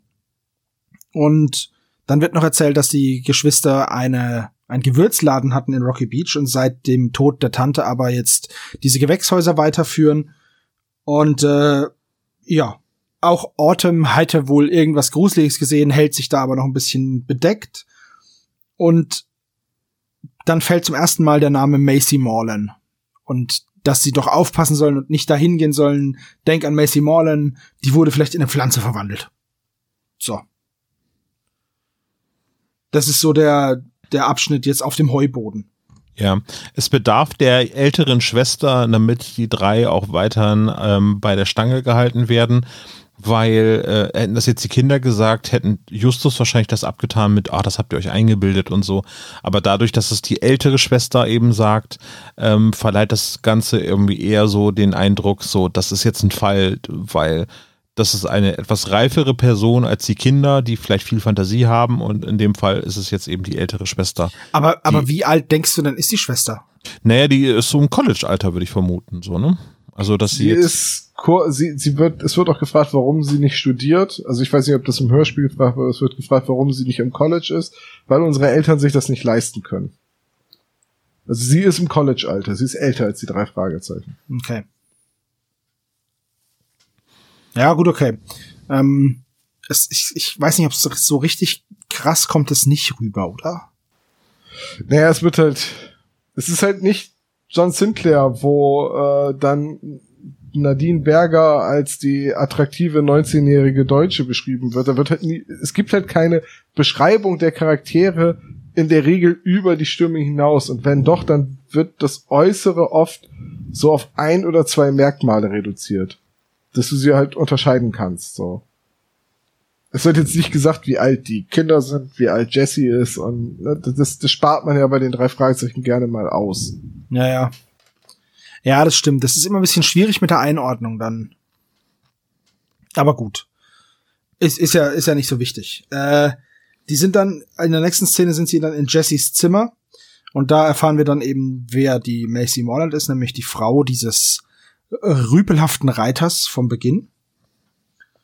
Und ähm, Oh, machen wir jetzt alles mit Alliteration, rüpelhafter Reiter? Nee, nee, tatsächlich nicht. Aber äh, wir erfahren dann noch, dass die, äh, dass diese Macy Monell ist Autorin, hat ein Buch geschrieben mit Namen Die Winterschwestern. Und da sollen wohl Geschichten von diesen Frost-Schwestern drin stecken, dass das halt irgendwie Hexen wären. Und äh, auch Jesse hat Ungewöhnliches beobachtet, nämlich als er die Pferde an der Koppel geholt hat, ähm, hat er ein Wesen gesehen, das halb Mensch und halb Pflanze sein sollte und vermutet, es könnte Mrs. Morland gewesen sein. Ähm, ja, die Szene endet dann damit, dass es schon dunkel wird und jetzt eigentlich die Zeit reif wäre, nach Frostgrove zu gehen, um zu gucken, was da so abgeht. Ja, also es wird halt damit beschrieben, dass, dass sie auch ihre Jugend, ähm, die sie hier in der Gegend verbracht hatte, damit ein bisschen aufarbeitet. Und da wird halt gesagt, dass die Schwestern eben Menschen in Pflanzen verwandeln können und sich selber aber auch in Tiere. Ja, und genau. Daher kommt dann so, ich sag jetzt mal, der Hoax. Ja. Ja, genau. Ähm, ich finde übrigens durch die Namensgebung ähm, der Kinder ähm, gibt es ein schönes Kontrastverhältnis äh, Verhältnis zwischen den Frost-Schwestern, also die für den Winter quasi stehen, oder der Kühle. Ähm, die Namen der Kinder, ich weiß, ihr seht das wahrscheinlich nicht so irgendwie so, aber Autumn, April, ähm, dann gibt's noch Joshua zum Beispiel, das sind alles äh, Namen, wo man so um die Ecke gedacht äh, schon auf Pflanzen und Grün und Frühling und auf die warmen Jahreszeiten und das Blühen kommt. Ja, und, und, und ich meine, Jaden ist ja auch total da dran am spanischen Jardin, also Garten. Wie kommst du denn auf Jaden? Heißt Ja. einer Jaden? Ja, eins von den Kindern heißt Jaden. Ach so. Aber das wäre ja dann so, dass Autumn das Bindeglied wäre zwischen der frühlingshaften Familie Everett und den winterlichen Frost-Schwestern. na, Spoiler. Ist Vielleicht sie ist das ja auch so. ne? Könnte, könnte sein. Ja. Gut, man hätte natürlich äh, die Geschwister auch noch Summer und irgendwie so nennen können, ja. Aber äh, ich weiß nicht, vielleicht sehe ich das auch alleine so irgendwie, aber ich glaube, dass in meiner romantischen Vorstellung, ich habe heute zum dritten Mal das Wort Romantik verwendet, ähm, Es hab muss, daran, muss wohl daran liegen, dass gerade Valentinstag war. Das könnte sein, ja. Ich bin jedenfalls sehr froh, dass die Kinder nicht Hagel, Donner und Sprühregen heißen. Und der kleine Racker, das ist der kleine Tornado. Aber ich meine, vielleicht bist du da auch gar nicht so weit weg, weil es ist natürlich rein interpretiert und wir wissen es nicht, was jetzt Kari Elhoff sich dabei gedacht hat, aber es könnte ja schon sein, so April ist ja eher Frühling noch, ne? Autumn, so kurz vorm Winter und dann kommen die Bösen und das sind die Frosts. So, dass dann die Frosts gar nicht unbedingt böse sind, kommt dann ja noch, aber ja. Ja, das ja, kann, wenn Kari sein. das hören sollte, liebe Kari, vielleicht schreibst du uns einen Kommentar. Jetzt kommt tatsächlich so eine, so eine Änderung, weil Justus will ja nachts oder will sich ja den Laden angucken und dann gehen sie ja auch hin und dann will Justus eine Blume kaufen und so weiter und dann entscheiden sie aber, dass sie ja nachts nochmal wiederkommen. Genau. Und das, das, der entscheidende Moment, warum Justus sagt, ey, da stimmt was nicht, ist, weil die Schwestern nach Ladenschluss das Licht ausmachen. Das ist aber auch verdächtig. Ja, würde ich nie machen. Das, und das ist eben der, der Punkt, wo ich mir denke, hä, Justus hat schon Fälle wegen, mit, mit wesentlich mehr Indizien abgelehnt. Ja, aber also pass auf, es ist doch November. Da ist eh nichts zu tun, oder was? Nee, aber das ist früher dunkel und äh, es ist halt sehr verdächtig, dass auch wenn sie da in diesem Haus leben, äh, dass sie denn das Licht ausmachen. Na, äh, nein! Es ist Februar, es wird relativ früh dunkel. In meiner Butze brennt auch nicht in jedem Raum das Licht. Naja, gut, sie sagen halt, sie haben das Licht ausgemacht und dann sagt Justus, na, es könnte ja schon sein, dass die was verbergen. Da ist eine nähere Erkundung des Geländes vonnöten. So. Also es ist vielleicht nicht unbedingt zu, also es gibt vielleicht nicht unbedingt einen Zusammenhang. Ich glaube, er nutzt es tatsächlich einfach eher aus, dass es so aussieht, als hätten sie das Gewächshaus verlassen. Und dass da halt dunkel ist. Ja. Kann man sich gut verstecken in der Dunkelheit. Und man kann sich das in Ruhe mal angucken. Ja. Lasst euch nicht von den beiden Tanten erwischen. Naja, gut. Also auf jeden Fall gehen dann Jesse und Justus los, um das ganze Gelände zu durchsuchen. Während Bob und Peter zurückgehen, weil äh, an die Kreuzung, weil kein Licht mehr ist und Peter muss sein Fahrrad ja irgendwie reparieren. Das hat Genau, nämlich weil er hat einen Platten. Platten. Bei einem Platten hat, genau. Genau. So, das heißt, sie trennen sich da zum ersten Mal. Die trennen sich sowieso relativ häufig. Naja, es ist ja auch wieder die Konstellation, dass sie einen vierten Detektiv haben und dementsprechend, das machen sie ja meistens, wenn es irgendwie noch äh, einen vierten Detektiv gibt, dass sie sich dann aufteilen. Ja, richtig. Ansonsten hätte es auch einen Vorwand gegeben, sonst warum Jesse nicht die ganze Zeit dabei ist. Wenn sie das alles quasi an seriell lösen würden, anstatt parallel. Ja, ja, klar. So, vor allem kommt jetzt diese Szene, wo Justus und Jesse da rumschleichen und dann Justus in den Teich geworfen wird. Genau, das ist im Buch, glaube ich, anders. Ne? Da wird er, glaube ich, irgendwie mit so einem Dornen-Dings vermöbelt. Ne? Da wird gesagt, dass vor ihm eine dunkle Gestalt, ein Wesen auftaucht. Also da wird mit diesem Mysterium Pflanzen, lebendige Pflanzen halt deutlicher oder länger gespielt. Äh, da gibt's dann diese übernatürliche Begegnung, sage ich jetzt mal, und dann kriegt Justus einen Schlag versetzt von einer mit Dornen besetzten Faust. Alter Schwede, ist schon ziemlich hart. Und das Wesen, das vor ihm steht, haucht ihm einige kehlige Geräusche entgegen. Also es wird so Zombie-Pflanzenwesen angespielt. Und dann landet Justus halt im Wasser. Und da das im Hörspiel nicht passiert, ist halt so ein bisschen die Frage, warum will Justus eigentlich weitermachen? So. Ist er halt von irgendjemandem ins Wasser geschubst worden. Ja gut. Auf einem Gelände, auf dem man nicht sein darf. Das ist immer so, naja. Aber ja. Ja, warum sollte man nicht auf dem Gelände sein dürfen, wenn die da ein Ladengeschäft haben? Dann ist es jetzt. Weil, weil der Laden zu hat, das sagen die Frauen auch. Ja. Und das ist nun mal Privatbesitz. Ja, Also wir sind in Amerika, da darf man sogar auf die Leute schießen. Olaf ist ja früher immer nachts ins Freibad eingebrochen. Ja, um nackt zu baden, genau. Ich habe das einfach tagsüber gemacht. So, es ist jetzt, jetzt hat Justus zwar äh, den Schlag abbekommen und ist nass geworden, aber Peter und Bob haben auch was Cooles gesehen, nämlich einen weißen Wolf. Das ist nämlich das, Ja. was sie dann beim Treffen an der Kreuzung als erstes sagen. Oh, du bist aber nass. Ey, wir haben einen weißen Wolf gesehen. So, eine kleine Referenz auf Game of Thrones, ne? Bei der Familie Frost gibt es einen weißen Wolf. Ja, und es gibt einen Sprecher, der heißt Horst Stark. Ich möchte lösen, ja. Du, ich ich glaube, wir sind da was auf der Spur. Wir sollten dranbleiben. Bitte Kari auf nichts dazu reinschreiben in die Kommentare, bitte. So, in der Zentrale werden dann einen Haufen Fragen aufs Tableau gebracht. Was mit den Morlands ist, äh, was das Verschwinden von dieser Macy Morland mit den Pflanzenwesen zu tun hat, über was sie da geschrieben hat, was der weiße Wolf ist, was mit den Frost-Schwestern los ist und lauter solche Sachen. Da wird so viel in dieser Szene ja an Fragen aufgestellt. Das ist schon, das ist das, was ich gemeint habe am Anfang, als ich gesagt habe, diese Geschichte ist so unglaublich breit aufgebaut. Ja. Weil das war schon so, dass man sich gedacht hat, also ich schreibe ja bei sowas mit, um nicht den Faden zu verlieren. Und ich habe mir gedacht, alter Schwede. Ja, aber, aber Christine, äh, als wir die Folge jetzt neulich das erste Mal zur Vorbereitung zusammen gehört haben, muss ich ehrlicherweise gestehen, das war jetzt der Punkt, da war ich aus der Handlung erstmal wieder raus. Und ich habe nicht gestaltet, wo kam dieser Wolf her. Wie ging's dir an der Stelle? Ich habe zugehört. Boing. Na gut. Okay. Ja, gut, okay.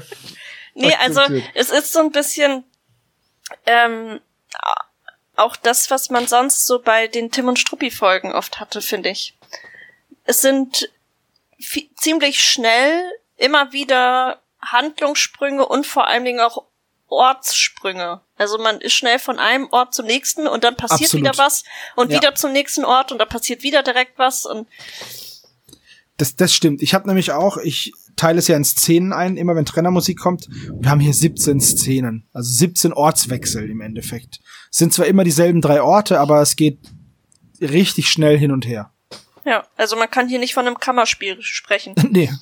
So, und jetzt beschließen also Peter und Jesse, dass sie bei Mr. Morland klingeln und behaupten wollen, dass Jessys Katze auf dem Grundstück sei, um sich da in Ruhe umgucken zu können. Und Peter hat aber Angst vor Mr. Morland, weil der ja schon früher gesagt ein Gesicht hat, als wäre Mord sein Hobby. Ja, richtig.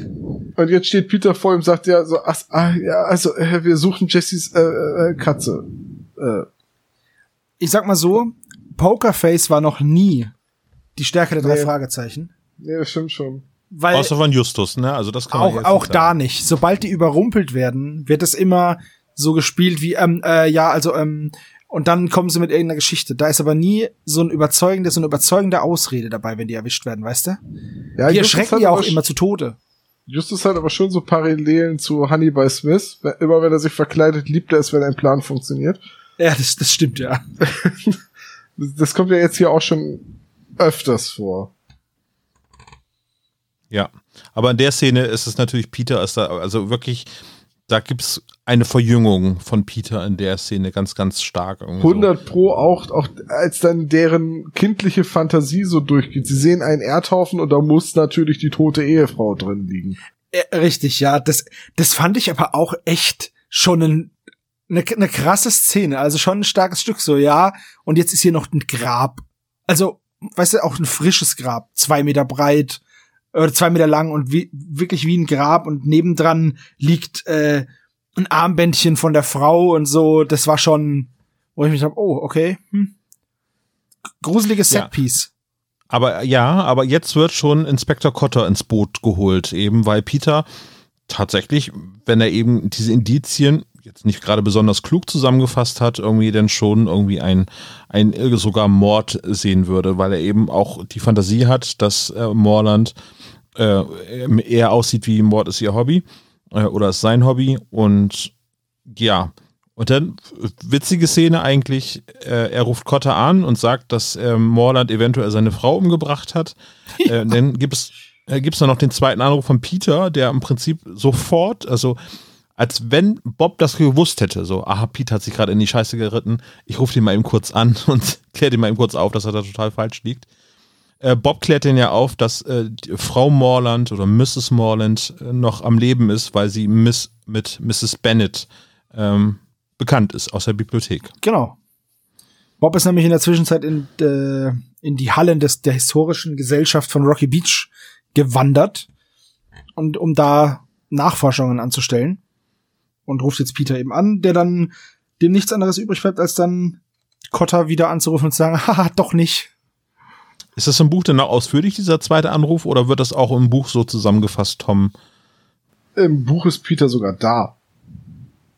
Okay. Also im Buch geht Peter zum Polizeirevier hin, unterhält sich mit Cotter, kriegt dann draußen den Anruf und macht auf der Stelle kehrt und geht wieder rein. Noch schlimmer. Okay. ja, also ähm, Wobei man auch schon sagen muss, es ist jetzt nicht so super abwegig, dass, dass Peter und Jesse da drauf kommen. Und das ist halt auch so, die beiden äh, ähm, befeuern sich da natürlich in ihrer Fantasie selbst noch, ne? Das kommt ja noch dazu. Ja. Ja, okay. ja, Ähm, aber hat das irgendjemand von uns für wahrscheinlich gehalten, dass da auch nur für einen für einen Bruchteil einer Sekunde, dass da die tote Ehefrau ver Nein, ist? natürlich nicht. Auf keinen Fall. Es ist auch so, die, die ist weg. Der Mann ist mürrisch. Naja, die wird den wohl verlassen haben. Also das wäre jetzt so meine erste Assoziation gewesen, beziehungsweise meine erste Vermutung. Also ich war sogar doch ganz viel einfacher. Ich habe halt gedacht, okay, die ist irgendwie auf Autorenreise oder die hat sich irgendwo anders einen Ort gesucht, wo sie in Ruhe schreiben kann oder was auch immer. Und er versteckt ihr Geburtstagsgeschenk im Garten und deswegen liegt da ein Armband. ja, es ist halt. Es ist eine Kuh, die er schenken wollte, weil zweimal ein Meter, da passt ja genau eine Kuh rein.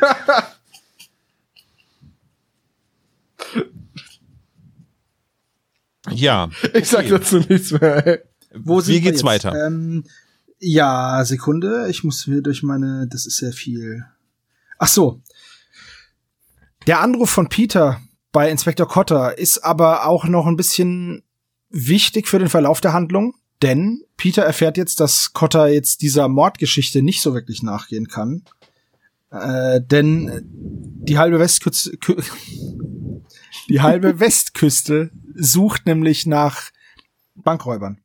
Nach einer Und Bankräuberbande. Mickey Messer, Drei Finger Eddie und äh, Mackie Messer. drei, wie hießen die denn noch aus dem sprechenden Totenkopf? Baby Smith irgendwie. so- Babyface Benson, Mickey Messer? Irgendwie Mickey Messer und äh, Three Finger irgendwas. Three, Three Finger Joe. Joe. Natürlich, die heißen immer Joe. Ja, äh, nee, aber das ist zum Beispiel tatsächlich eine Sache, die ist anders im Buch. Da weiß Bob das einfach, weil er Zeitung gelesen hat. Und die alte Frau mit dem Porsche wird auch von Cotter gar nicht erwähnt. So, das ist gar keine Information, die da Cotter liefert. Ja, ist vereinfacht, weil sonst nochmal äh, noch mal Bob irgendwie. Ach, übrigens, ich habe in der Zeitung gelesen. Ja, aber sagt Justus dann ja sogar später noch, dass er es in den Nachrichten gesehen hat. Also, Ja, ja, stimmt. das kommt da ja genau so drin vor. Und dann kommt dann schon die nächste Szene mit Autumn, mit dem Gespräch mit Autumn. Der heißt übrigens wirklich nur Three Finger. Three Finger, Babyface Benson und Mackie Messer. Die nächste Szene ist dann wieder in der Scheune der Everetts. Das hatten wir ja gerade schon kurz. Äh, wir erfahren außerdem noch, dass die Schwestern einen Bruder haben, nämlich diesen Dennis, und der ist Musiktherapeut. Und damit von vornherein eine zwielichtige Gestalt. Absolut. der hat keinen richtigen Beruf, der muss ein Gangster sein. Ja, aber so wird das ja so ein bisschen rübergebracht. So. Das Ja. Wird so, da wird so Wert drauf gelegt, was der beruflich macht. Äh, richtig, richtig. Ich, ich denke mal, da wurde halt auch ein Beruf gesucht, mit dem du viel rumkommst. Ja, erstens das und so auch ein bisschen Musiktherapie. Ich muss jetzt vorsichtig sein, weil ich mich da gar nicht mit auskenne, aber es, es geht so ein bisschen in die esoterische Richtung. Ähnlich eben wie die beiden Kräuterdamen, ne? Nee, da, da widerspreche ich dir auch. Okay, ja. Also es ist ähnlich wie auch, es gibt ja auch Tiertherapeuten, also wo es jetzt nicht darum geht, Tiere zu therapieren, sondern mit, Tieren. Ja. Ja, das- ja, das ne, geht- das ist was, ja. So. Genau. Und, und so. und genau.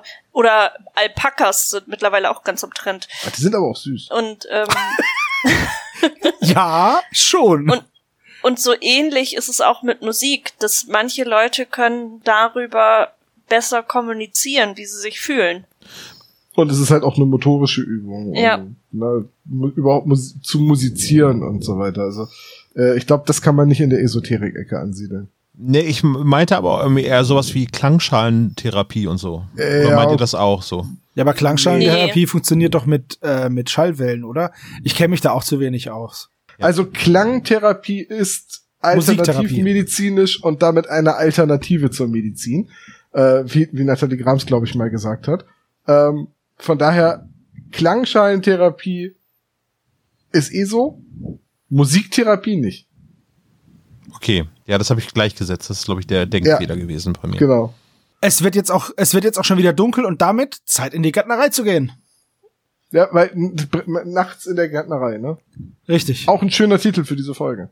Absolut, ja. So, sie sind dann wieder auf Frost Grove. Und ähm, jetzt sehen sie eben, dass in dem Gewächshaus mehrere Leute sind. Also nicht nur die Schwestern und eine Person, was ja der Bruder sein könnte, sondern mehrere Personen. Äh, Jesse wirft dann natürlich geräuschvoll einen Blecheimer um und die Beschattung muss abgebrochen werden. Davor wird aber noch gesagt, dass, beziehungsweise währenddessen wird ein Hund, beziehungsweise eine, ein Viech namens Dämon gerufen. Man, das ist halt der Hund, aber das weiß man jetzt zu dem Zeitpunkt noch nicht so genau. Genau. Und es taucht ein Mann mit Latzhose auf. Äh, aber nur im Buch. Wir, Nee, der taucht auch im Hörspiel auf, nur im Bu äh, Hörspiel erfährt man nicht, dass er eine Latzhose trägt. Da Das muss man sich die La da musst du die Latzhose quasi am Südstaaten-Dialekt erkennen. Du hast eine sehr latzhosige Aussprache. Vielleicht könnte es aber auch, vielleicht redet der auch so wie abschalten, ne? Wie so. Ach so. Erst erklärt er den Schwestern alles und dann sagt er, so, und jetzt wieder reingehen. Ich musste da halt sofort an Cletus denken. Hey Brady, benimm dich, meine Eltern sind anwesend. Cletus, das sind doch meine Eltern. Oh ja, ja das ist so schlimm. Okay. Das Zitat haben wir auch abgehakt. Ja, musste sein. Ja. Ja, gut. Ähm, es wird dann noch mal, wird, äh, gibt es denn da noch die unheimliche Begegnung mit diesem Pflanzenwesen in, in, in dieser Nachtszene auch noch, ne? Ja. Äh, nee. Das war ja, das war ja der erste Nacht, wo Justus dann noch in den Pool befördert wird. Genau, das ist jetzt die zweite Nacht, wo die Beschattung ebenfalls eher suboptimal ausfällt. Weil sie den Eimer umstoßen und dann. Genau. Nee, das Genau. Doch, doch, doch, das war jetzt. Ja. Genau, und jetzt sind wir eben im Garten der Everetts. Schön mit Lagerfeuer und es wird drüber sinniert, was denn das für Leute sein könnten. Dann wird gesagt, naja, vielleicht sind es Schwarzarbeiter, die halt einfach da ja unangemeldet arbeiten, aber da sagt dann halt der Jesse, ja, das interessiert hier draußen aber sowieso niemanden. Also da wird jetzt keiner petzen gehen. Das wird's wohl nicht sein. Und außerdem ist es keine Erklärung für die Pflanzenwesen und den Wolf. Und dann Und kommt jetzt, eben jetzt kommt Autumn mit ihrer ja breiten Erklärung und dem Hirsch und dem Wolf mit den roten Augen und und dann sind die in ihrer Tiergestalt gekommen und wo Justus dann sagt, sag mal, Jesse, deine Schwester, und er so. Kann das sein? So. genau, also früher wäre doch gesagt worden, ist deine Schwester ein bisschen durchgeknallt, Hat, verrückt hat, oder so? hat die ihre Tabletten nicht genommen? Oder? es wird einfach gesagt, nimm deine Schwester Psychopharmaka. ja. Roofies, irgendwas anderes. Ich weiß es nicht. Also ich habe mir aufgeschrieben, äh, Justus fragt, warte mal, wo hab ich denn das? ja, aber guck mal, das ist halt auch wieder so eine Stelle, wo Justus fragt halt, nimmt deine Schwester Psychopharmaka und Jesse sagt, du meinst, sie ist verrückt? Ja, Also, das ist halt auch so, na, hm, ja gut, das soll jetzt vielleicht Jessys Umgang damit darstellen, aber das kannst du ja auch echt nicht gleichsetzen, so an der Stelle so. ja, das ich glaube aber, das ist auch eine Hilfe für Kinder, die das Hörspiel hören. Weil Kinder nicht unbedingt das Wort Psychopharmaka kennen. Ja, Das ist ein gut, guter Einwand, ja, sehe ich auch so. Ja, aber jetzt überlege ich gerade, ob man Kindern damit suggeriert, dass Leute, die auf Psychopharmaka angewiesen sind, verrückt sind. Hm, suggeriert man das oder interpretiere ich da gerade über? Naja, okay, es wird dann mit abergläubisch und blühende Fantasie erklärt. Ähm, Das trifft es, glaube ich, besser, ja. Ja, der beziehungsweise, äh, die zieht sich das ja schon so ein bisschen aus dem Allerwertesten, um die drei Fragezeichen in die Irre zu führen. Ja, absolut. Ja. Das, das erfahren wir dann ja auch später nochmal in der Auflösung, der alles umspannenden Auflösung, aber ja, die erfindet halt eine Geschichte nach der anderen. Also sie hätte zum Beispiel ähm, bei einem Ausritt gesehen, wie die Audrey sich in einen Raben verwandelt hätte. Oder dass auf dem Anwesen am Tag der Wintersonnenwende, also so ein typisches so ein Hexendatum halt, ähm, ein weißer Hirsch und ein weißer Wolf gesehen wurden und das wäre auch gleichzeitig der Todestag von der Aubrey gewesen. Und- ja, aber es sind gleichzeitig auch Haus Stark und Haus Baratheon. Ne? Absolut richtig, aber die sind ja eh verbandelt, ne? Ja. Aber man muss sagen, sie hat, sie saugt sich nicht alles aus den Fingern, sondern es beruht immer noch auf dem Buch. Also die Winterschwestern. Das auch Ja, aus den Fingern gesaugt wurde. Ja, aber nur, nur, dass sie halt die, die Katze in einen Wolf spontan umdeuten muss, weil sie sonst in Erklärungsnot kommt. genau. Ja. Okay. So.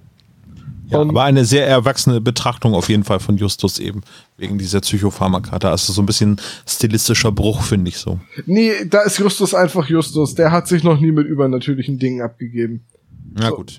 so, das ist so für mich, war das so ein, und Justus sitzt da und he's not buying it. so.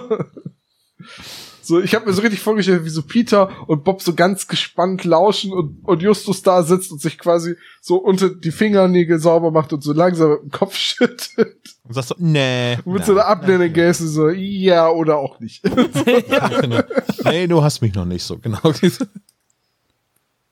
So, und ähm, ich finde an der Stelle muss ich es einmal anmerken, dass jetzt im Buch drüber spekuliert wird, dass da ja auch jemand diese Geschichte aus dem Roman umsetzen könnte, um jemanden in die Flucht zu schlagen. Und dann sagt Peter, naja, aber jetzt einen, Hir einen weißen Hirsch auftreiben und dem das Geweih anmalen, das ist aber schon sehr abwegig. Und dann sagt Justus so, naja, du weißt, wir sind schon auf so einige Gauner getroffen, die sehr abwegige Pläne hatten. Ja, doch stimmt, das fasst es ganz gut zusammen. Ja, so. Absolut, ja. ja, not a good plan. So. Ja.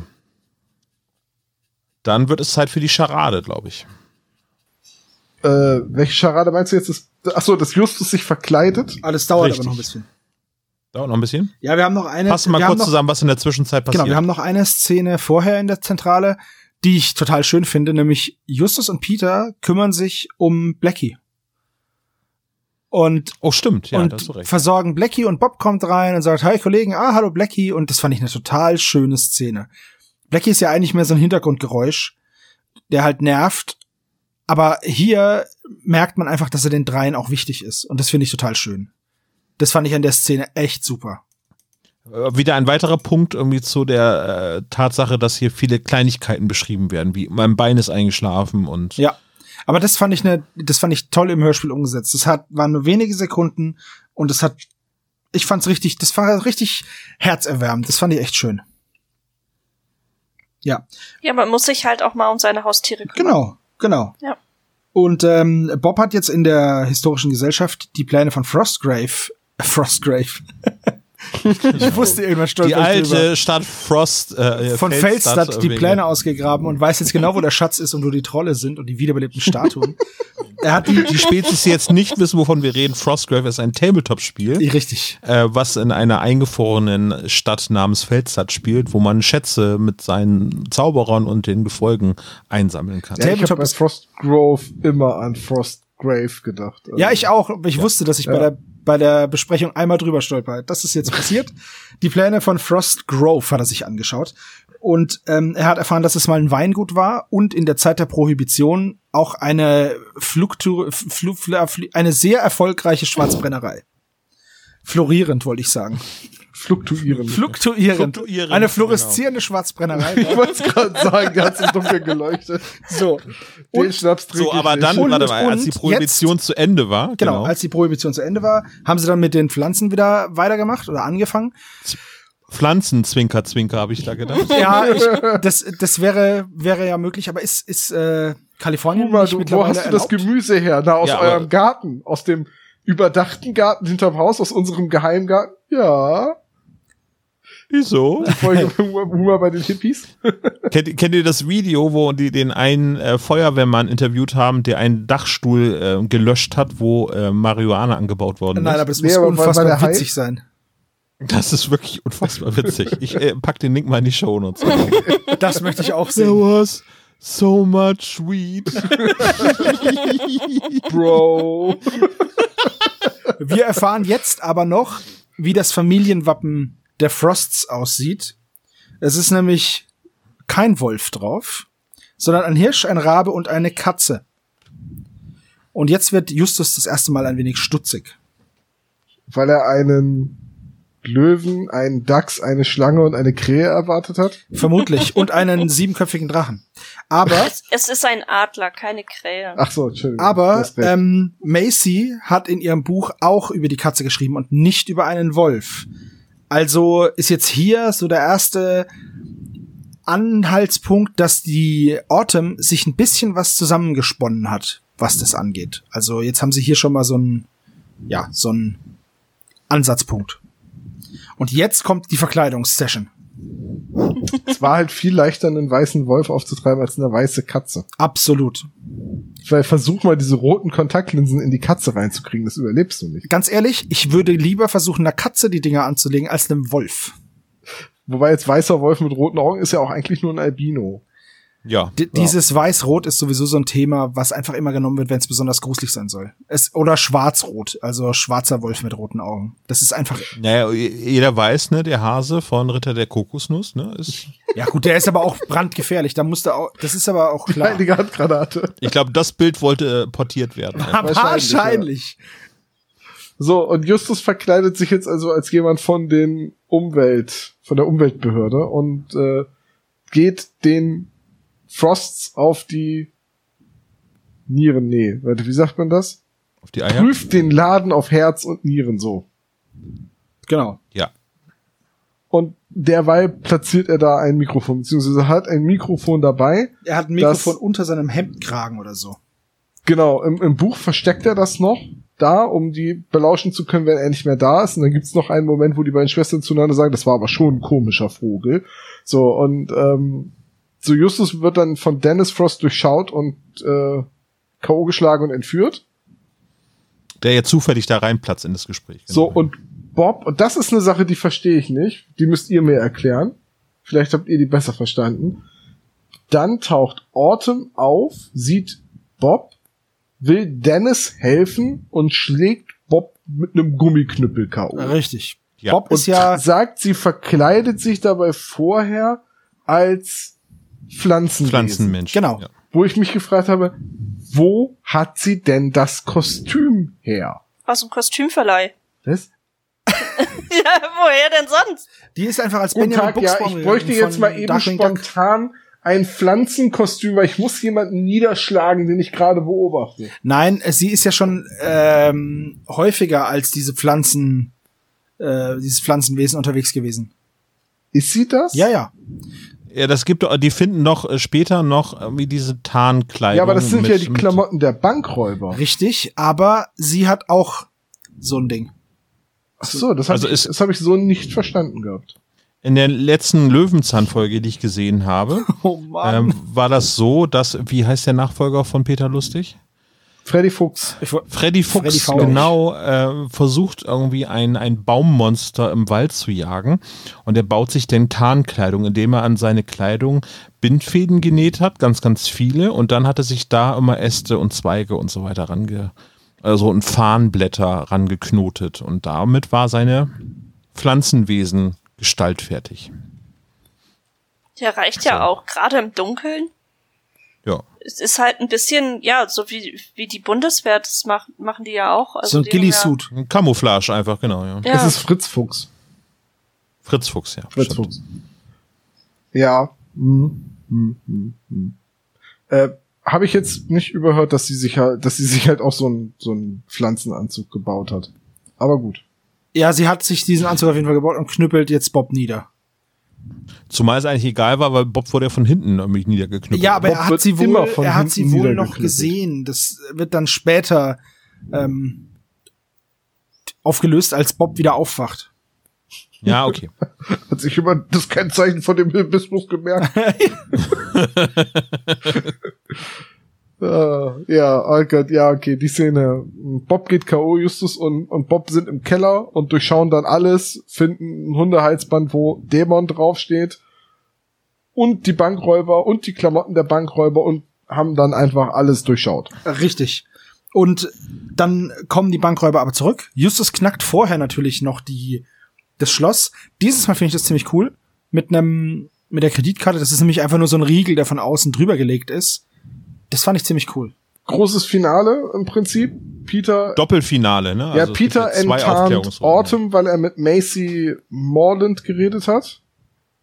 Und die Schwestern wer- werden von Peter entsprechend informiert, dass das gar keine Gastarbeiter oder illegalen Einwanderer oder so sind oder Schwarzarbeiter, sondern Bankräuber. Und daraufhin mischen die denen was in den Tee. Und dann werden die lallen und schlafen ein, dann wird ihnen schwummrig und dann kommt die Polizei. Richtig. Also die kippen gar nicht um oder werden nicht überrumpelt, sondern die Polizei kommt Gott sei Dank vorher und Cotter saves the day. Ja, und dann gibt's noch einen, dann, dann gibt es noch eine komplette Szene hinten dran. Die heißt sogar letzte Fragen und ein neuer Fall. Und da wird einfach alles erklärt, weil man es vorher nicht versteht. Richtig. Wirklich einfach alles. Und es wird noch Anspielung auf die Kurzgeschichte mit dem schwarzen Porsche eingebaut. Die Phantoma, genau, ja. Die Phantoma. Ja, es ist, ähm, also wir finden dann raus, dass Autumn die ganze Zeit in Dennis verliebt war und dem halt helfen wollte irgendwie, der ihre Gefühle aber nicht erwidert hat. Dennis ist aber auch, äh, ja, einfach ein Verbrecher, der, ja, Gangster versteckt, deren Diebesgut versteckt auf dem, auf diesem Anwesen. Das findet übrigens alles Peter raus, ne? Ja. Weil er nämlich Ja, ist ja auch verhört. schwer. Justus sitzt ja im Keller. Genau. Und ähm, Autumn hat halt Dennis die ganze Zeit geholfen, ist als Pflanzenwesen rumgelaufen, um die drei Detektive wegzuscheuchen. Äh, ähm, was ich nicht so ganz verstehe, ist, warum die Räuber nachts gearbeitet haben. Also, Also- naja, du machst halt, gehst halt zum Blumentopf, Blume raus, Geldbündel rein, Blume wieder drauf. meinst du? War das so? Naja, nein, also es wird ja gesagt, dass die Räuber, nachts, die? Räuber hätten nachts gearbeitet und tagsüber gepennt. So. Naja, tagsüber ist der Laden ja Ja, ja, logisch, aber halt- für was arbeiten die überhaupt? Also, weißt du, das, Zumal, zumal die ja nur darauf warten, gefälschte Papiere zu kriegen, Richtig. weil ihre Beute ja schon auf einem Nummernkonto ist. genau, warum, warum arbeiten die überhaupt, ist die Frage, die ich jetzt gestellt habe. Graben halt von da aus den Tunnel bis nach Mexiko. Das ist, da wird aber ein langer Tunnel. Ja, vor allen Dingen, da hätte man sie halt tatsächlich einfach als Hilfsarbeiter Ja, das wäre äh, halt, das wäre halt null ein einstellen ja. können. Ja. Jesse sagt ja selber, Jesse gibt ja noch die Erklärung, ja, das juckt hier ja keinen, wenn hier jemand Schwarzarbeit macht. Richtig. Und dann sollen sie halt. Naja, aber die Bild, die werden auch bundesweit gesucht. Also, Ja, aber äh, doch nicht auf so einem Hof. Naja, aber wenn irgendwie ein Dödel dort einkauft und Justus irgendwie da gerade in den Laden geht und dann die auf dem Feld da arbeiten, Ja, dann wird stehen da halt, kommst halt in den örtlichen Supermarkt, da stehen halt irgendwie vier Typen mit Tarnfleck, die aussehen wie Bäume. Richtig. Ja, es ist schon ein bisschen komisch, dass die dann nachts arbeiten und dabei beobachtet werden. Also, die haben nicht so eine richtige Begründung, warum die nachts nicht einfach schlafen, also warum die nicht einfach komplett abtauchen. Wenn das jetzt gewesen wäre, die gehen halt nachts in ihren Tarnklamotten nach draußen, um mal was anderes zu sehen als diesen Keller, in dem sie sich verstecken. Ja. So, okay, aber nachts arbeiten, ja, das ist schon irgendwie ein bisschen komisch. Stimmt schon. Ja, beziehungsweise es hätte ja auch schon gereicht, wenn, wenn sie es damit begründet hätten, dass sie dann den Hund suchen. Was? ja, oder, ja. oder die Pflanzen pflegen, die halt nachts blühen. Also Ja, ja, äh, halt im Haus der Mütter. Aber es stimmt schon, also suchen die, die suchen doch auch nach dem Hund, nachdem der dann ausgebüxt ist. Ja. Das wird ja sogar gesagt, da hast du ja recht. Ja. Ja, okay, sie suchen nach dem Hund. Ja. Ist halt auch Arbeit. Keine gute, aber ist Arbeit. Ja. Es ist halt auch ein Job. Okay, akzeptiere ich. So, Peter, akzeptiere ich. Peter hat dann noch Dennis in den Schuppen eingeschlossen, als er ihn gefunden hat, auf dem Anwesen. Deswegen konnte Peter dann auch äh, irgendwie die Polizei holen oder keine Ahnung. Er hat auf Nee, jeden mit, Fall, mit Savannah und Tamika reden. er hat auf jeden Fall die, ähm, die, die, die meiste Arbeit gemacht jetzt am Ende, ne? So. Und alles, das alles ist nur aufgeflogen wegen des weißen Hundes, der dem einen Bankräuber davongelaufen ist. Wobei ich mich dann gefragt habe, wieso hat denn der Bankräuber seinen Hund dabei? Bei dem Überfall. du würdest doch Woody auch Na, mitnehmen, nicht zu oder? einem Überfall. Den Nicht? erkennt doch jeder. Woody fährt den Fluchtwagen. Richtig. Nein, aber Naja, aber wenn du jetzt, stell dir mal vor, du wärst auf der Flucht, würdest du dann nicht vorher irgendwie zusehen, dass entweder der Hund bei irgendjemandem unterkommt, Richtig. der sich um ihn kümmert, oder falls du nämlich niemanden hast, dass du ihn selber mitnimmst? also ist, ist einfach. Du würdest ihn ja nicht alleine zu Hause lassen. Nee, ich, ich würde grundsätzlich aber auch keine Bank überfallen, wenn ich einen Hund habe. aber ja, also keine Ahnung. Aber nur unter der Voraussetzung nicht, ne? Nur wenn du keinen Hund hast, dann. äh, richtig. Sonst würdest du eine Bank. also ich kann es den tut mir leid, ich kann leider keine Bank überfallen. anders. Ich habe einen Hund. Das ist auch eine geile Ausrede. Müssen wir mal in die Statistik reingucken, wie viele von den Bankräubern einen Hund haben, ne? Also. Ich glaube, kein Bankräuber hat einen Hund, weil wer einen Hund hat, ist ein, ist ein guter Mensch. Vielleicht gibt's ja auch gute Menschen, die Banken überfallen. Das sind dann bestimmt nur Bad Banks. nee, keine Ahnung. Also es ist einfach so ein Detail, auf über das ich gestolpert bin. Und ich finde auch, den Hund hätte es nicht gebraucht irgendwie, weil der war jetzt nicht für mich im Hörspiel nicht so der krasse Auslöser. Naja, er war dazu da, um Autumn zu überführen. Ja, aber ja, okay.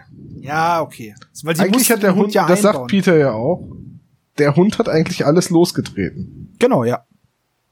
Dadurch, dass er abgehauen ist. Ja, weil, weil dadurch haben die Kinder überhaupt erst die Bankräuber gesehen und, und, und, und sonst wäre, hätte Jesse Peter nicht angesprochen und Just, Naja, aber das ist ja im Prinzip auch eine sehr schöne Geschichte, weil die haben das, oder der Dennis hat das so lange schon gemacht und jetzt passiert eben in diesem speziellen Fall eben ein Fehler. So, und das äh, hat die eben halt auf die Spur gebracht. Das finde ich eine sehr schöne Begründung eigentlich so. Das ist eigentlich in, in 99 Prozent aller Fälle, die Dennis dort irgendwie äh, als, als Unterschlupf äh, irgendwie für, für Verbrecher, äh, dass das die ganze, ganze Zeit gut gegangen ist und jetzt in dem Fall scheitert das Ganze eben halt aufgrund eben dieser Hundegeschichte.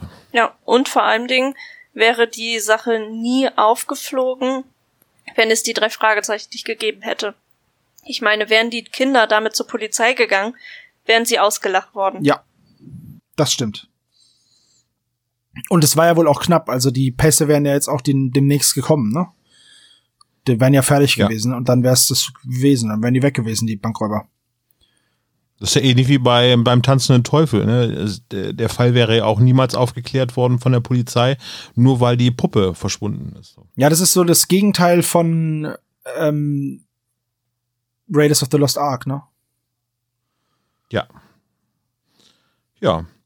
Das war's eigentlich. Tom, haben wir noch Sachen aus dem Buch, die wir noch erwähnen sollten? Wie gesagt, äh, so große Änderungen gibt es dieses Mal nicht.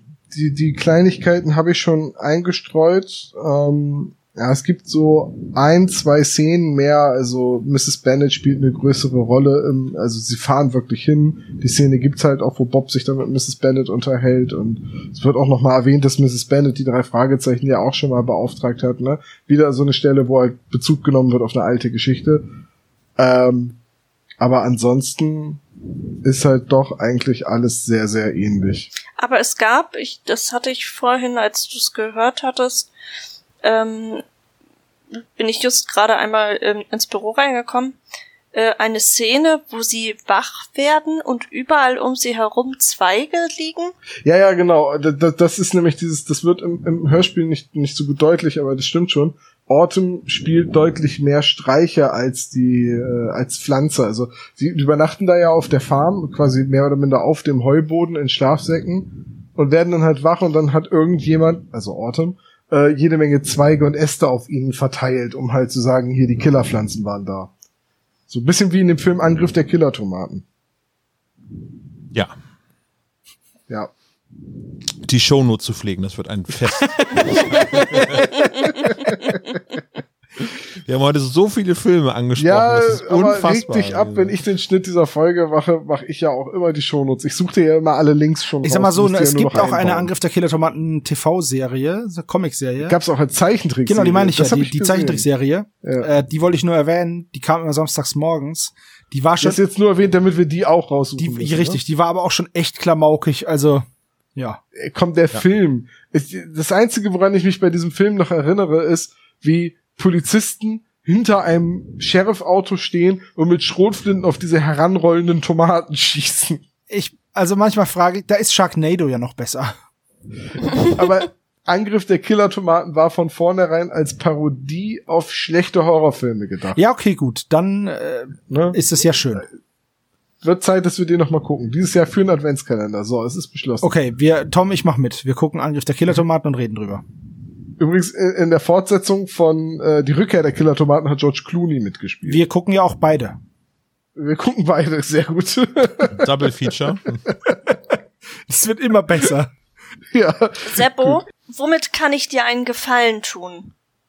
Denn du hast mir gerade den Gefallen getan, dass ich diese Filme nicht gucken muss. das glaubst du aber auch nur. nicht. Ja, also dann wünsche ich mir, dass du sie mit Tom guckst. Wie, wie stelle ich mir das eigentlich vor? Wie wollt ihr den Film gucken? Macht ihr euch eine Tomatensuppe dazu? Wir machen Oh, uns eine ja. Tomatensuppe dazu und ich werde Eine Sub-Guillotine, Olaf. richtig. Und, und Bloody Marys. Ich werde, ja genau, Bloody Marys und vielleicht trinke ich auch einfach nur ein bisschen Ketchup. Also einfach mal gucken. Ich lasse es auf mich zukommen. Einfach mal eine Flasche Ketchup Einfach mal eine Flasche trinken, Ketchup trinken, genau. vielleicht auch ein bisschen Salsa-Soße, je nachdem, wie ich drauf bin an dem Aber Tag. das wäre doch eigentlich auch die perfekte Fortsetzung zu dieser Folge, ne? So wie bei TKKG. Ein US-Forschungslabor entwickelt normale Tomaten zu intelligenten Monstern. Das könnte doch auch eine Drei-Fragezeichen-Folge werden. Das wäre super. Das wäre dann, äh, ja, vermisste Kids und Killerpflanzen, äh, der Rebuild. Ich würde jetzt fast behaupten, dass es nach einer Jantenna-Folge klingt, aber gut. Christine, wie ist denn dein Fazit zu dieser Folge? Ja, also ich mag die Folge. Ich weiß nicht, ob es. Also ich bin ja eh ein Fan von Fantasy. Ich weiß nicht, ob dieser Fantasy-Ausflug, der hier ja gemacht wird, ob es daran liegt, dass mir die Geschichte einfach so gefällt. Für mich hat es einfach was. Ich bin als kleines Kind mit Bibi Blocksberg groß geworden, da kommen die Hexen vor. Ich bin dann etwas später mit elf bin ich an die Harry Potter Bücher gekommen. Auch da Hexen und Zauberei und auch Kräuterhexen und so. Weiß nicht. Ich glaube, das trifft bei mir einfach Nerv. Ja, das ist eine schöne Begründung. Tom? Ja, ähm, ich, das ist eine der wenigen Folgen, die mit jedem Hören mir immer besser gefallen hat. Normalerweise ist es so, man, also gerade so in der Vorbereitung, wenn man sie Folgen sehr oft hört, dann kann man die erstmal nicht mehr hören. Das haben wir ja schon das ein oder andere Mal thematisiert. Und bei der Folge ist es so, ich habe nach dem ersten Hören gedacht so, ach herrje, ui, das ist aber, mh, oh, ich weiß gar nicht, so richtig, wo ich anfangen soll. Da passiert so viel und dann beim zweiten Hören, ja, gut, okay, und dann das Buch, ah, okay, das ist die Begründung und oh, das ist das Hörspiel, aber dieses Mal sehr nah dran und dann, ja, okay, jetzt nochmal das Hörspiel gehört, okay, jetzt fängt die Geschichte an langsam Sinn zu ergeben und Spaß zu machen. Man muss sehr aufmerksam zuhören, weil eben so viel passiert. Das ist keine kann ich nebenher hören Folge. Was mir nicht so gut gefallen hat, ist halt diese ewig lange Auflösung am Ende, wo halt nochmal alles erklärt wird, weil es in der Handlung nicht so richtig gut rübergekommen ist, ja. Was man halt oft bei drei Fragezeichen Geschichten hat, ist dieses, diese Brotkrumen für den aufmerksamen Leser, gerade in den Büchern, an denen du dann schon erkennen kannst, ah, okay, äh, so jetzt bestes Beispiel, Höhle des Grauens, wo dann der Vogel erkennt den Professor wieder und das bemerkt Justus im Buch. So, das kannst du dann halt da schon vorher lesen. Und hier ist jetzt so, damit man die Geschichte versteht, muss am Ende alles lang und breit von Peter und Justus erklärt werden. Und das hat mir nicht so gut gefallen, auch wenn das natürlich ein gängiges Motiv ist. Der große Kommissar ruft alle im Kaminzimmer zusammen und erklärt ihnen den Tathergang. Das ist der Hercule Poirot, der Hercule Poirot Moment. Ja, so. Und da wurde mir halt ein bisschen zu viel Hercule Poirot. Wobei man schon sagen muss, ähm, ich meine, der Hauptaspektpunkt, dass es eben Verbrecher in dem Keller sind, das wird ja schon ziemlich früh schon angeschnitten. In dem Augenblick, wo man mit Inspektor Cotter gesprochen wird, Ja, weiß man, okay, da sind irgendwo Verbrecher, ja, wo können die sein? Okay, die werden da auf dem Hof sein. Ja gut, das ist da aber, das ist keine direkte Schlussfolgerung, sondern das ist nur eine Wahrscheinlichkeit, weil warum sollten die Verbrecher sonst erwähnt werden? Ja, das Ja, ist so ein, dieses, genau, das ist halt so ein, so ein, wir wissen ja, äh, wir wissen ja, wie es normalerweise funktioniert. Und deswegen Man- man wissen kann- wir auch, dass dieser Hinweis nicht umsonst kommt. Genau, man kann halt nicht nur aus der Handlung herausschließen, dass es sich dabei um die Bankräuber handelt, weil wenn die jetzt drei Fragezeichen nachts noch ein Bündel Geld gefunden hätten da auf dem Hof von der Gärtnerei, so, das wäre so ein Indiz, wo ich sagen würde, ah, okay, man kann drauf kommen, es hat was mit den Bankräubern zu tun. So, Aber hättest du denn nicht gesagt, das wäre denn zu viel des Guten gewesen? ich weiß es nicht. Vielleicht, keine Ahnung, aber weißt du, es ist halt nicht so wie bei der äh, dem Geheimnis der Diva, wo halt die Putzfrau nur erwähnt wird, weil sie sich dann am Ende als die Diva enttarnt. Weil was halt auch wieder so ein Moment ist, da kannst du nicht miträtseln. So, diese Brotkrumenspur fehlte mir dann einfach und das führte dann zu dieser langen, breiten Erklärszene am Ende. Da habe ich übrigens eine Frage. Du sagtest ja, dass das Buch äh, schon recht nah getroffen wurde, aber wird da irgendwo schon angeschnitten, dass Autumn in Dennis verliebt ist? Nee, Auch nicht. nee. Das kommt da auch genauso plötzlich nach dem Telefonat mit äh, Macy Way, äh, Morland. Aber gut. Sebo, was sagst du denn? Zu der Geschichte ins, insgesamt. Mhm. Die ist sehr umfangreich, da sind viele Handlungsfäden, aber mir gefällt die Geschichte sehr gut. Also, da bin ich bei Tom. Ich mag die Story. Das ist jetzt auch ein Fall, der sich nicht so sehr abnutzt, finde ich. Ich finde Autumns Begründung, warum sie Dennis hilft, gut, weil sie ist halt einfach blind vor Liebe, sozusagen. Und ähm, das finde ich gut gemacht und auch, dass sie es dann einsieht und aber dieses viele Auflösen am Schluss, also als ich die Folge gehört habe, habe ich ziemlich schnell gesagt, boah, die hätten jetzt noch ein bisschen mehr Zeit gebraucht, glaube ich. Weil jetzt müssen sie es alles zusammenfassen und können es nicht ausspielen. Weißt du? Hm. Das ist jetzt wie beim Rollenspiel, wenn du sagst, ähm, wir spielen die Szene aus oder wir fassen die Szene einfach mal schnell zusammen. Ihr geht einkaufen in der Stadt und jetzt habt ihr alles beisammen. Punkt. Weil einfach, ja, die Geschichte sonst noch länger gedauert hätte, aber ich hätte tatsächlich auch bei einer längeren Geschichte noch zugehört. War halt sehr groß angelegt, dieser Plot. Aber mir gefällt es ganz gut, die Geschichte. Doch, doch. War schon cool. Ja, äh, das, äh, was Tom eben erwähnt hat, fand ich sehr faszinierend. Bei mir ging es genauso, als ich dann gesagt habe, so, oh ja, Hexenkarten. Ja, das war so diese esoterische Folge. Ähm, das ist irgendwie so hängen geblieben. Jetzt durch die Vorbereitung habe ich sie wieder ein paar Mal gehört und das ist schon recht. Je länger man zuhört, desto schöner ist das Prinzip, weil man viele Kleinigkeiten entdecken kann. Zum Beispiel eben wie Beschreibung wie äh, Bob ist das Bein eingeschlafen oder eben das, das Spiel mit Blackie. Das macht das Ganze sehr menschlich und sehr nah. Ja. Und ähm, die Atmosphären werden sehr gut erzeugt. Das habe ich bei anderen Hörspielen nicht immer so das Gefühl, dass die Atmosphäre auch wirklich passt zu der Situation, die äh, dort im Prinzip angestrebt wird. Hier funktioniert das alles sehr gut. Klar, die Auflösung ist ein bisschen zu groß ähm, für eigentlich eine Folge. Aber Props äh, daran, dass es eben noch eine Spin-off-Geschichte eben in dieser Kurzgeschichte mit der Phantomoma gibt. Äh, das rundet das Ganze irgendwie noch so ein bisschen ab, so, so. Das, äh, da merkt man sehr viel Liebe so für, für äh, diesen ganzen Kosmos. Ja. Gute Ja. Folge. Gerne wieder. Dann lasst uns zum Klischee-Koeffizienten kommen. Sie brechen ein und das ist ein Vergehen. Das gibt 15 Punkte. Außerdem nehmen ihre Fahrzeuge Schaden. In diesem Fall ist es Gott sei Dank nur das Fahrrad, trotzdem 15 Punkte. Und dann sind wir bei, die drei Fragezeichen werden für Einbrecher gehalten. Da bin ich mir jetzt gerade nicht sicher, warum ihr das angehakt habt. Weil sie in Haben den Garten oder? von Mr. Morland einbrechen, das Landfriedensbruch. Ach, ja, und, ja, ja. Äh, da werden sie dann für Einbrecher gehalten. Sind sie ja auch. Zehn Punkte. Äh, außerdem wollen sie irgendjemanden schnappen. Das gibt 25 Punkte. Sie klären die letzten Fragen. Die letzten 100 Fragen werden auf der Veranda geklärt mit 20 Es Punkten. sind nur noch ein paar zu klären. äh, außerdem werden sie eingesperrt. Das gibt auch 15 Punkte. Ja. Justus wird wegen seines Gewichts beleidigt beim Erklimmen des Heubodens. Das gibt 15 Punkte. Und Peter hat Angst vor dem Übernatürlichen, gibt 15 Punkte. Und er wird nass beim Basketballtraining. Und beim Duschen danach. Also duschen geht. ja, genau. Das passiert aber nur, weil er so super sportlich ist. Das gibt auch nochmal 20 Punkte. Bob wird K.O. geschlagen, von hinten mit dem Gummiknüppel. Das gibt 20 Punkte. Außerdem recherchiert er mal wieder in Windeseile alle wichtigen Details. 20 Punkte. Ich meine, er liest ein ganzes Buch über Nacht. Das stimmt. Er kann sehr schnell Über lesen. den Hexenzwirren. Wie Data aus Star Trek. Und äh, Cotter a Day keeps the äh, murder away. Das gibt 20 Punkte. Außerdem gibt es einen vierten Detektiv, beziehungsweise einen nervigen Sidekick, nämlich Jesse. Das sind nochmal 15 Punkte. Der ist gleichzeitig auch der Auftraggeber. Das gibt also nochmal 10 Punkte.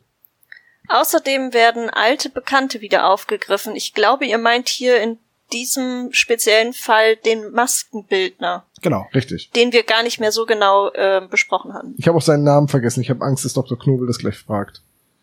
Ich hoffe auch nicht, dass es Vielleicht war. wissen wir das, aber wir sagen es jetzt nicht, damit wir euch informieren Ja. darüber. Ich Ja, weiß das es nicht, sonst hätte ich es jetzt gesagt, aus Fairnessgründen. Aber Olaf ist ein Stinkstiefel, das macht nichts. Sie beschatten aber ähm, diverse Leute. Das gibt 25 Punkte. Äh, zur Beschattung benutzen sie Detektiv-Gadgets, beziehungsweise zum Ausfragen. Justus benutzt ein Mikrofon unter dem Kragen, 15 Punkte. Es geht um merkwürdige Tiere, Monster, nämlich lebendige Pflanzen mit Gummiknüppeln. Das gibt 15 Punkte. Und es geht um versteckte Schätze, beziehungsweise Erbe, beziehungsweise Diebesgüter. Das gibt 20 Punkte. Und die Bankräuber sind bewaffnet. Das gibt 10, 20 Punkte. Nicht nur 10, sondern 20. Ja. Da wird niemand über, äh, überwältigt, deswegen gibt's dafür keine Punkte. Allerdings flex Titus wie ein Irrer 25 Punkte. Ja. Blackie wird thematisiert und krächzt in der Zentrale. Das gibt nochmal 25 Punkte. Und zum Schluss bleibt nur noch zu sagen, dass auch hier die Visitenkarte vorgelesen wird. Das gibt einen Punkt. Und damit kommen wir auf einen Gesamtklischee-Koeffizienten von 401 Punkt. Das ist keine mittelmäßige Folge. Das ist eher so top-notch, was die Klischees und wiederkehrenden Elemente angeht. Ja, aber so macht es doch Spaß. Ja. Ja. Gut, dann bleibt auch an Christins Geburtstag nichts anderes übrig, als äh, wollen wir ihn reinlassen. Nein. Ja, Hammermarsch. Oh nein, habt ihr das gehört? Habt ihr das gesehen? Das, das kann doch nicht richtig sein. Ein grünes Mikrofon. Das muss doch, das kann doch nur eins bedeuten. Genau, hier kommt Dr. Knick.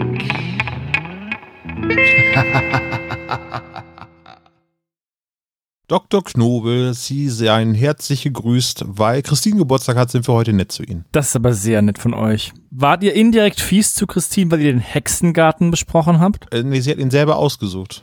Christine, waren wir gemeint. Okay. Ausgesucht. Äh, nicht mehr als sonst. Gut, damit kann ich leben. Ja, ich verstell mich nicht, auch nicht an einem Geburtstag. So, das hast du jetzt davon. Okay. Ja, fragen, fragen Sie mal los, Herr Dr. K. Vielleicht sollten wir noch kurz erklären, dass es eine kleine Neuerung gibt. Ich werde die Frage stellen Und wir beantworten sie. und dann werde ich die einzelnen Podcaster aufrufen und sie werden ihre Antwort selbst vorlesen. Also im Hintergrund schicken wir natürlich die Antworten schon her, dass wir uns nicht. Ach ja, ich habe übrigens das gleiche, was Sebo gesagt hat. Ach, das ist die richtige Antwort von Olaf. Ja, dann habe ich auch 17 geschätzt. also so für die volle Transparenz, wir schreiben unsere Antworten immer noch, so dass Dr. Knobel sicher gehen kann, dass wir auch wirklich vorlesen, was wir geschrieben haben. Ja. Aber wir dürfen unsere Antworten selber vorlesen. Tom hat anscheinend im Podcast nicht genug Redeanteil und will deswegen zwei, drei Worte mehr sagen. Deswegen darf er jetzt die Ich will eigentlich nur, dass Sie zwei, drei Worte weniger sagen. Frage Nummer eins. Danke. An was für einem Baum treffen die drei Fragezeichen zum ersten Mal auf Mr. Morland? Aber nicht hier abgucken, ne? Ich habe keine Ahnung, ich tippe halt irgendwas. Keine Ahnung. Das ist wahrscheinlich Bluteiche. Nein, Erle, eine Esche. Was wächst denn in Nordamerika? Also alle haben ihre Fragen beantwortet. Tom, was hast du denn? Ja, ich habe an einem alten blattlosen Baum, wo noch ein Desperado baumelt. Ein, ein, eine Flasche Bier hängt da dran oder wie? Ja, Olaf, was hast du? Ich habe einen toten Baum. Also ich kann mich an, an, an die Art nicht erinnern. Es, es wird nur gesagt, irgendwie ein toter Baum. Sebo? Ja, das habe ich auch. Ich habe geschrieben an einem toten Baum. Christine? Ich habe auch toter Baum geschrieben, aber ich habe irgendwie dann doch noch gedacht, schreibst du Eiche und hab's dann doch nicht geschrieben. Die richtige Antwort ist ein blattloser Baum, an dem noch ein Desperado baumelt. Nein, Quatsch. Die richtige Antwort wäre gewesen, es ist eine Eiche, Christine. Du warst richtig, Ja, aber habe ich. aber du hast dann, dann doch nicht die richtige Antwort Mist. gegeben. Okay. Eiche? Ja, an der Kreuzung, an der Mr. Morland mit dem Pferd an ihnen vorbeireitet, steht eine Eiche. Die Ja. tot ist. Und diese Eiche wird erwähnt. Ah, eine tote Eiche. Als toter Baum. stimmt, Ja, Eine okay. Eiche. Eine tote Eiche. Tot. Ja, aber es geht um die Eiche. Ja, ja. Frage Nummer zwei. Wie heißen die drei Gewächshäuser der Frost-Schwestern? Dam, dadam, Mir dam, fällt's beim besten dam. Alle haben ihre Antworten eingetippt. Sebo, was hast du denn? Ich habe Haus des Wassers, Haus der Gesundheit, Haus der Mitternacht und die Gangster sind noch im Haus des Geldes. Oh! Lustig. Olaf, was hast Ja. du? Ich habe Haus des Wassers, Haus der Gesundheit, Haus der Mitternacht und nicht Treehouse of Horror. Christine, was hast du? ich habe genau dieselben drei Häuser ohne blöden Witz. Ja, dann gibt's weniger Auf Punkte. jeden Fall. Tom, was hast du? ja, Haus des Wassers ist mir nicht eingefallen. Ich habe das Haus der Mitternacht, das Haus der Heilung und das Haus des Highseins. das ist das mit diesem Tarnnetz drüber. Es wäre auch das Haus der Gesundheit gewesen und nicht das Haus der Heilung. Ja, Heilung, Gesundheit, alles das gleiche. Dementsprechend sind das je ein Punkt für Sebo, Olaf und Christine und keinen für Tom.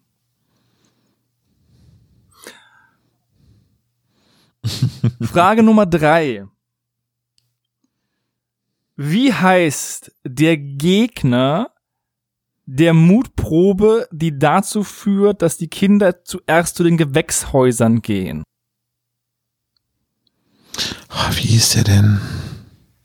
Ich komme nicht drauf. Olaf, du bist Ja, der Letzte, der noch nichts ja. geschrieben hat. Ah, warte. Tom hat schon gefühlt fünf Namen geschickt. Die sind alle falsch. Sehr gut. Also, Christine, was hast du denn? Ah, Ich bin mir ziemlich sicher, dass der Name mit C oder mit G beginnt und ich habe mich jetzt für Conray entschieden. Tom, was hast du? Ich habe Dylan oder Derek, hol schon mal den Wagen. Olaf, was hast du? Karl Ranseier. Der ist tot. Der wohl erfolgreichste ähm, Wettkandidat. Der mit den Buntstiften. Genau. Servo. Also ich habe Clayton, der Hosenpinkler, Clayton. aber es ist Clayton. Ja, es ist Clayton. Clayton, der Hosenpinkler. Ja, er hatte der auch wirklich Aktion. einen nassen Fleck, da haben wir nicht drüber gesprochen irgendwie so, ne? Ja, ich habe auch Dylan. Deswegen wollte ich es jetzt in meiner Antwort. Ich habe halt auch Ja. Dylan der Schisser geschrieben, aber es war Clayton. Ja. Ich sag ja C oder G, da war ich mir sicher. Clayton. Eieiei, was ist denn heute los mit euch? Habt ihr zu viel, in den, zu viel Punsch der getrunken? einzige Name, der einzige Name im Englischen, der mir jetzt sofort einfällt, der ein englisches und ein deutsches Wort beinhaltet und das ist auch gleichzeitig die Übersetzung. Ach, Clayton. Clay und Mm. Ton. Oh ja. mhm. Ja. ja, ihr habt eindeutig Ja, zu viel Punsch leid. getrunken. Ne, wir haben von unserer illegalen Schnapsbrennerei umgestellt auf Pflanzen. Verstehst du? Auf illegale Pflanzen. High. High. Korsagat Frage Nummer vier. Da, da, da, da, da, Auf ein neues, vielleicht hat der Tom mal eine, auch eine richtig? Nee, heute nicht. Das ist heute Keine Chance. Frage Nummer eingebaut. vier. In welcher Straße war der Laden der Frost-Schwestern, bevor sie eben ihr Gewächshausding gemacht haben? Und ich habe noch gedacht, die Frage nach dem Straßennamen kommt garantiert. Merk ihn dir auf jeden Fall. Garantiert, ja. Ich habe es mir auch aufgeschrieben. Ich habe es jetzt auch schon weggeschickt. Ich überprüfe es gerade nur noch mal. Das wird gesagt. Das wird sogar mehrmals gesagt. Aber ich Ich habe glaube, die Folge mehrmals gehört, deswegen wurde es mir mehrmals gesagt. ja, so funktioniert aber. Justus erwidert, glaube ich, darauf, also ich glaube, es war Justus, der erwidert darauf, ach, den habe ich nie gesehen.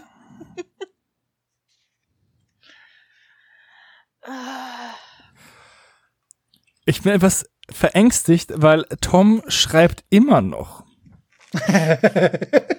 Ja, das ja, witzig im Rahmen meiner Möglichkeiten. Olaf?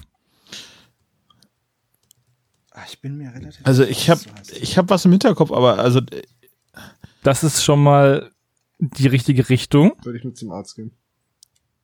Das auch, aber das ist wohl offensichtlich, dass es in Rocky Beach ist. nee, weil ähm, Santa Ines Creek ist halt außerhalb von Rocky Beach. Das ist ja alles nicht in. Also, hast du noch eine richtige Antwort auf Lager, Olaf, oder ist das alles, was du schreibst? Das ermutigt mich ja auf jeden Fall jetzt noch irgendwie was mir zu überlegen, aber ich muss passen halt, ja. Okay, also. Olaf, was hast du denn? Ich habe in, der- äh, in der Nähe des Hafens, äh, in einer kleinen Straße in Rocky Beach, das habe ich noch im Hinterkopf. Ja, das Das ist, ist auf jeden Fall schön und schön. das ist, ja, aber halt nicht die Antwort. Christine, was hast du denn? Ja, das mit dem Hafen wusste ich auch noch, deswegen habe ich jetzt einfach Fleet Street geraten. Da ist so ein ganz Wie krasser Barbier. mir. Was hast du denn? die richtige Antwort, Ocean Avenue. Das stimmt. Tom, was hast du? Ähm, das war der Kräuterladen im Kräuterwarenhaus im Kräuterla in der Kräuterladenstraße im Kräuterladenbezirk. Zirp, zirp. Das ist da bei Chinatown, ne? Nee, es ist eine Simpsons-Anspielung. Ja, auf den Hängemattenbezirk. Ja, auf den Hängemattenbezirk. Mit Hank Ha- Scorpio. Hank Scorpio. Entschuldigen Sie, Mr. Scorpio. Nennen Sie mich nicht so. Ich heiße Scorpio, aber nennen Sie mich auch nicht so. Dann sagen Sie einfach Hank. Oceans Avenue. Frage Nummer 5. Ich bin ja auch begeisterter Botaniker. Und deswegen liegen mir, lag mir diese Folge auch sehr am Herzen. Ich habe ein paar Pflanzen rausgesucht. Eine davon gibt es nicht. Es sind Pflanzen für, passend für das Homeoffice. Pflanze Nummer eins: Der Bleistiftstrauch. Pflanze Nummer zwei: Die Kannenpflanze. Pflanze Nummer drei: Die Ofenrohrblume. Frage, Pflanze Nummer vier: Die Nadelkissenblume. Welche dieser Pflanzen gibt es nicht? Ist eine schöne Frage. Ich rate jetzt einfach. Können Sie die nochmal wiederholen? Natürlich. Eins oder A. Bleistiftstrauch. B. Kannenpflanze. C. Ofenrohrblume. D. Nadelkissenblume.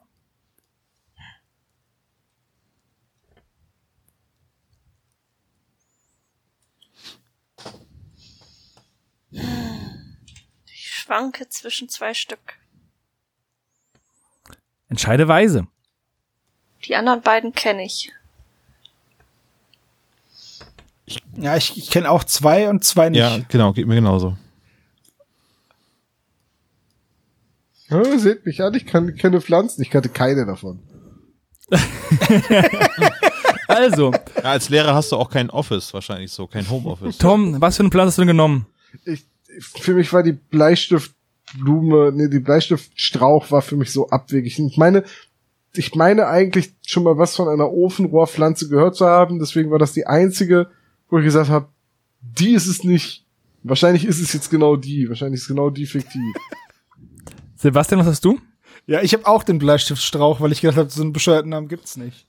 Olaf, was hast Und du? Ofenrohrblume dachte ich mir, das ist so doof, das muss es Äh, geben. Bleistofppflanze kenne ich. Ähm, die, äh, Verdammt! die sieht so ein bisschen, na, ich wollte jetzt sagen, wie Dill Die sieht oder aus so wie ein weiter. Bleistift? Nee, nee, das sieht dann einfach aus wie nur so Äste, also wenn es keine Blüten geben würde. Deswegen ist das eher so wie so ein Und Bleistift. hinten dran hat sie einen Und- Ratzefummel.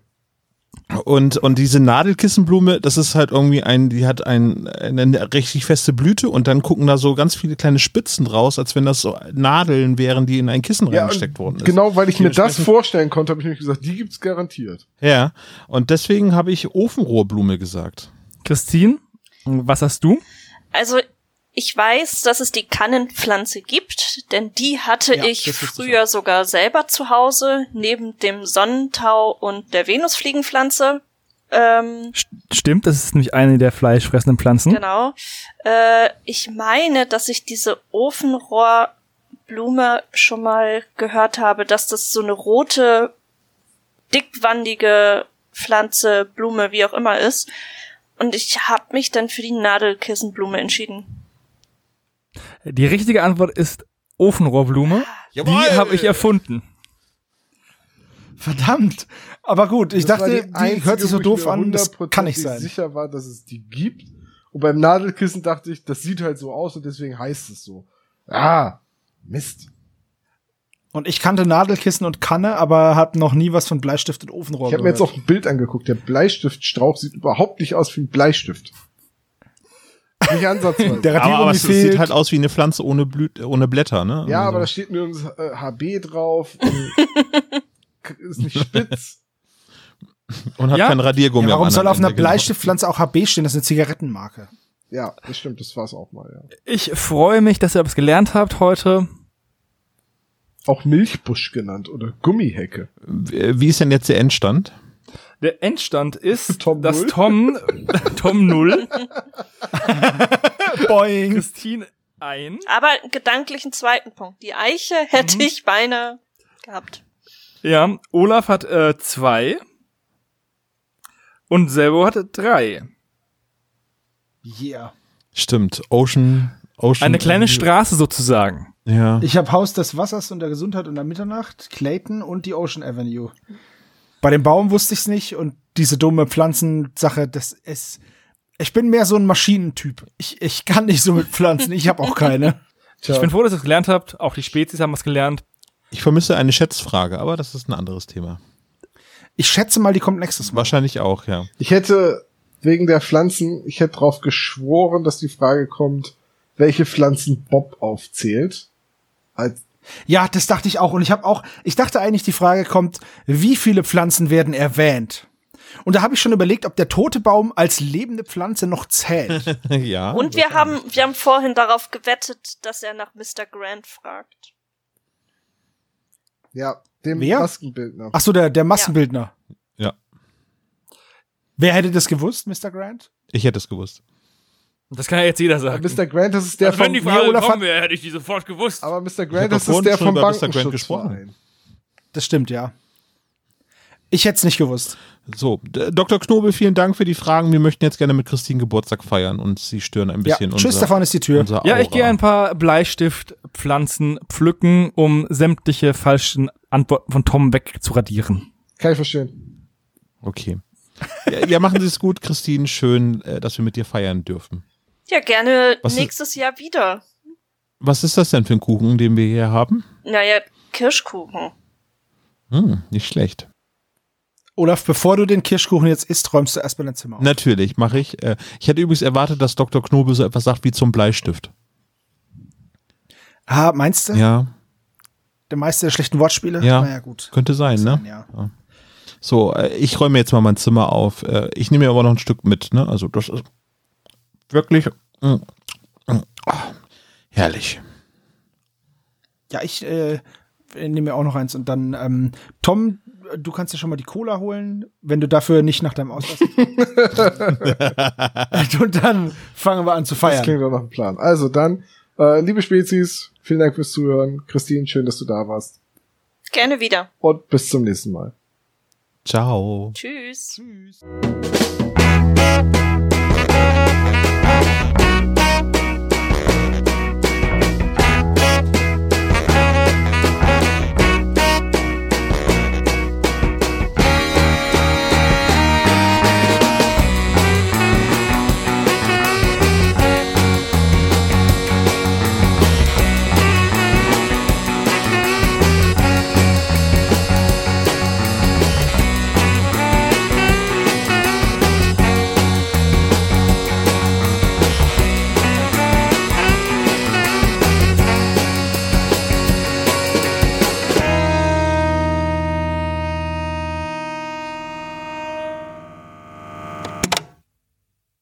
Das war der spezial gelagerte Sonderpodcast. Ihr könnt die Jungs unterstützen über patreon.com slash spezialgelagert oder über paypal.me slash spezialgelagert. Der SSP bedankt sich recht herzlich bei Dr. Orgel für das tolle Intro und der Station Voice Heinz Kreinbaum. Der SSP ist ein Hobbyprojekt und steht in keinem Zusammenhang mit Kosmos oder Europa. Ihr findet den SSP auf Facebook, Twitter und Instagram jeweils unter Spezial gelagert sowie auf YouTube. Außerdem könnt ihr die Jungs auf dem SSP Discord-Server antreffen. Alle Links findet ihr natürlich auf der Webseite spezialgelagert.de. Bis zum nächsten Mal.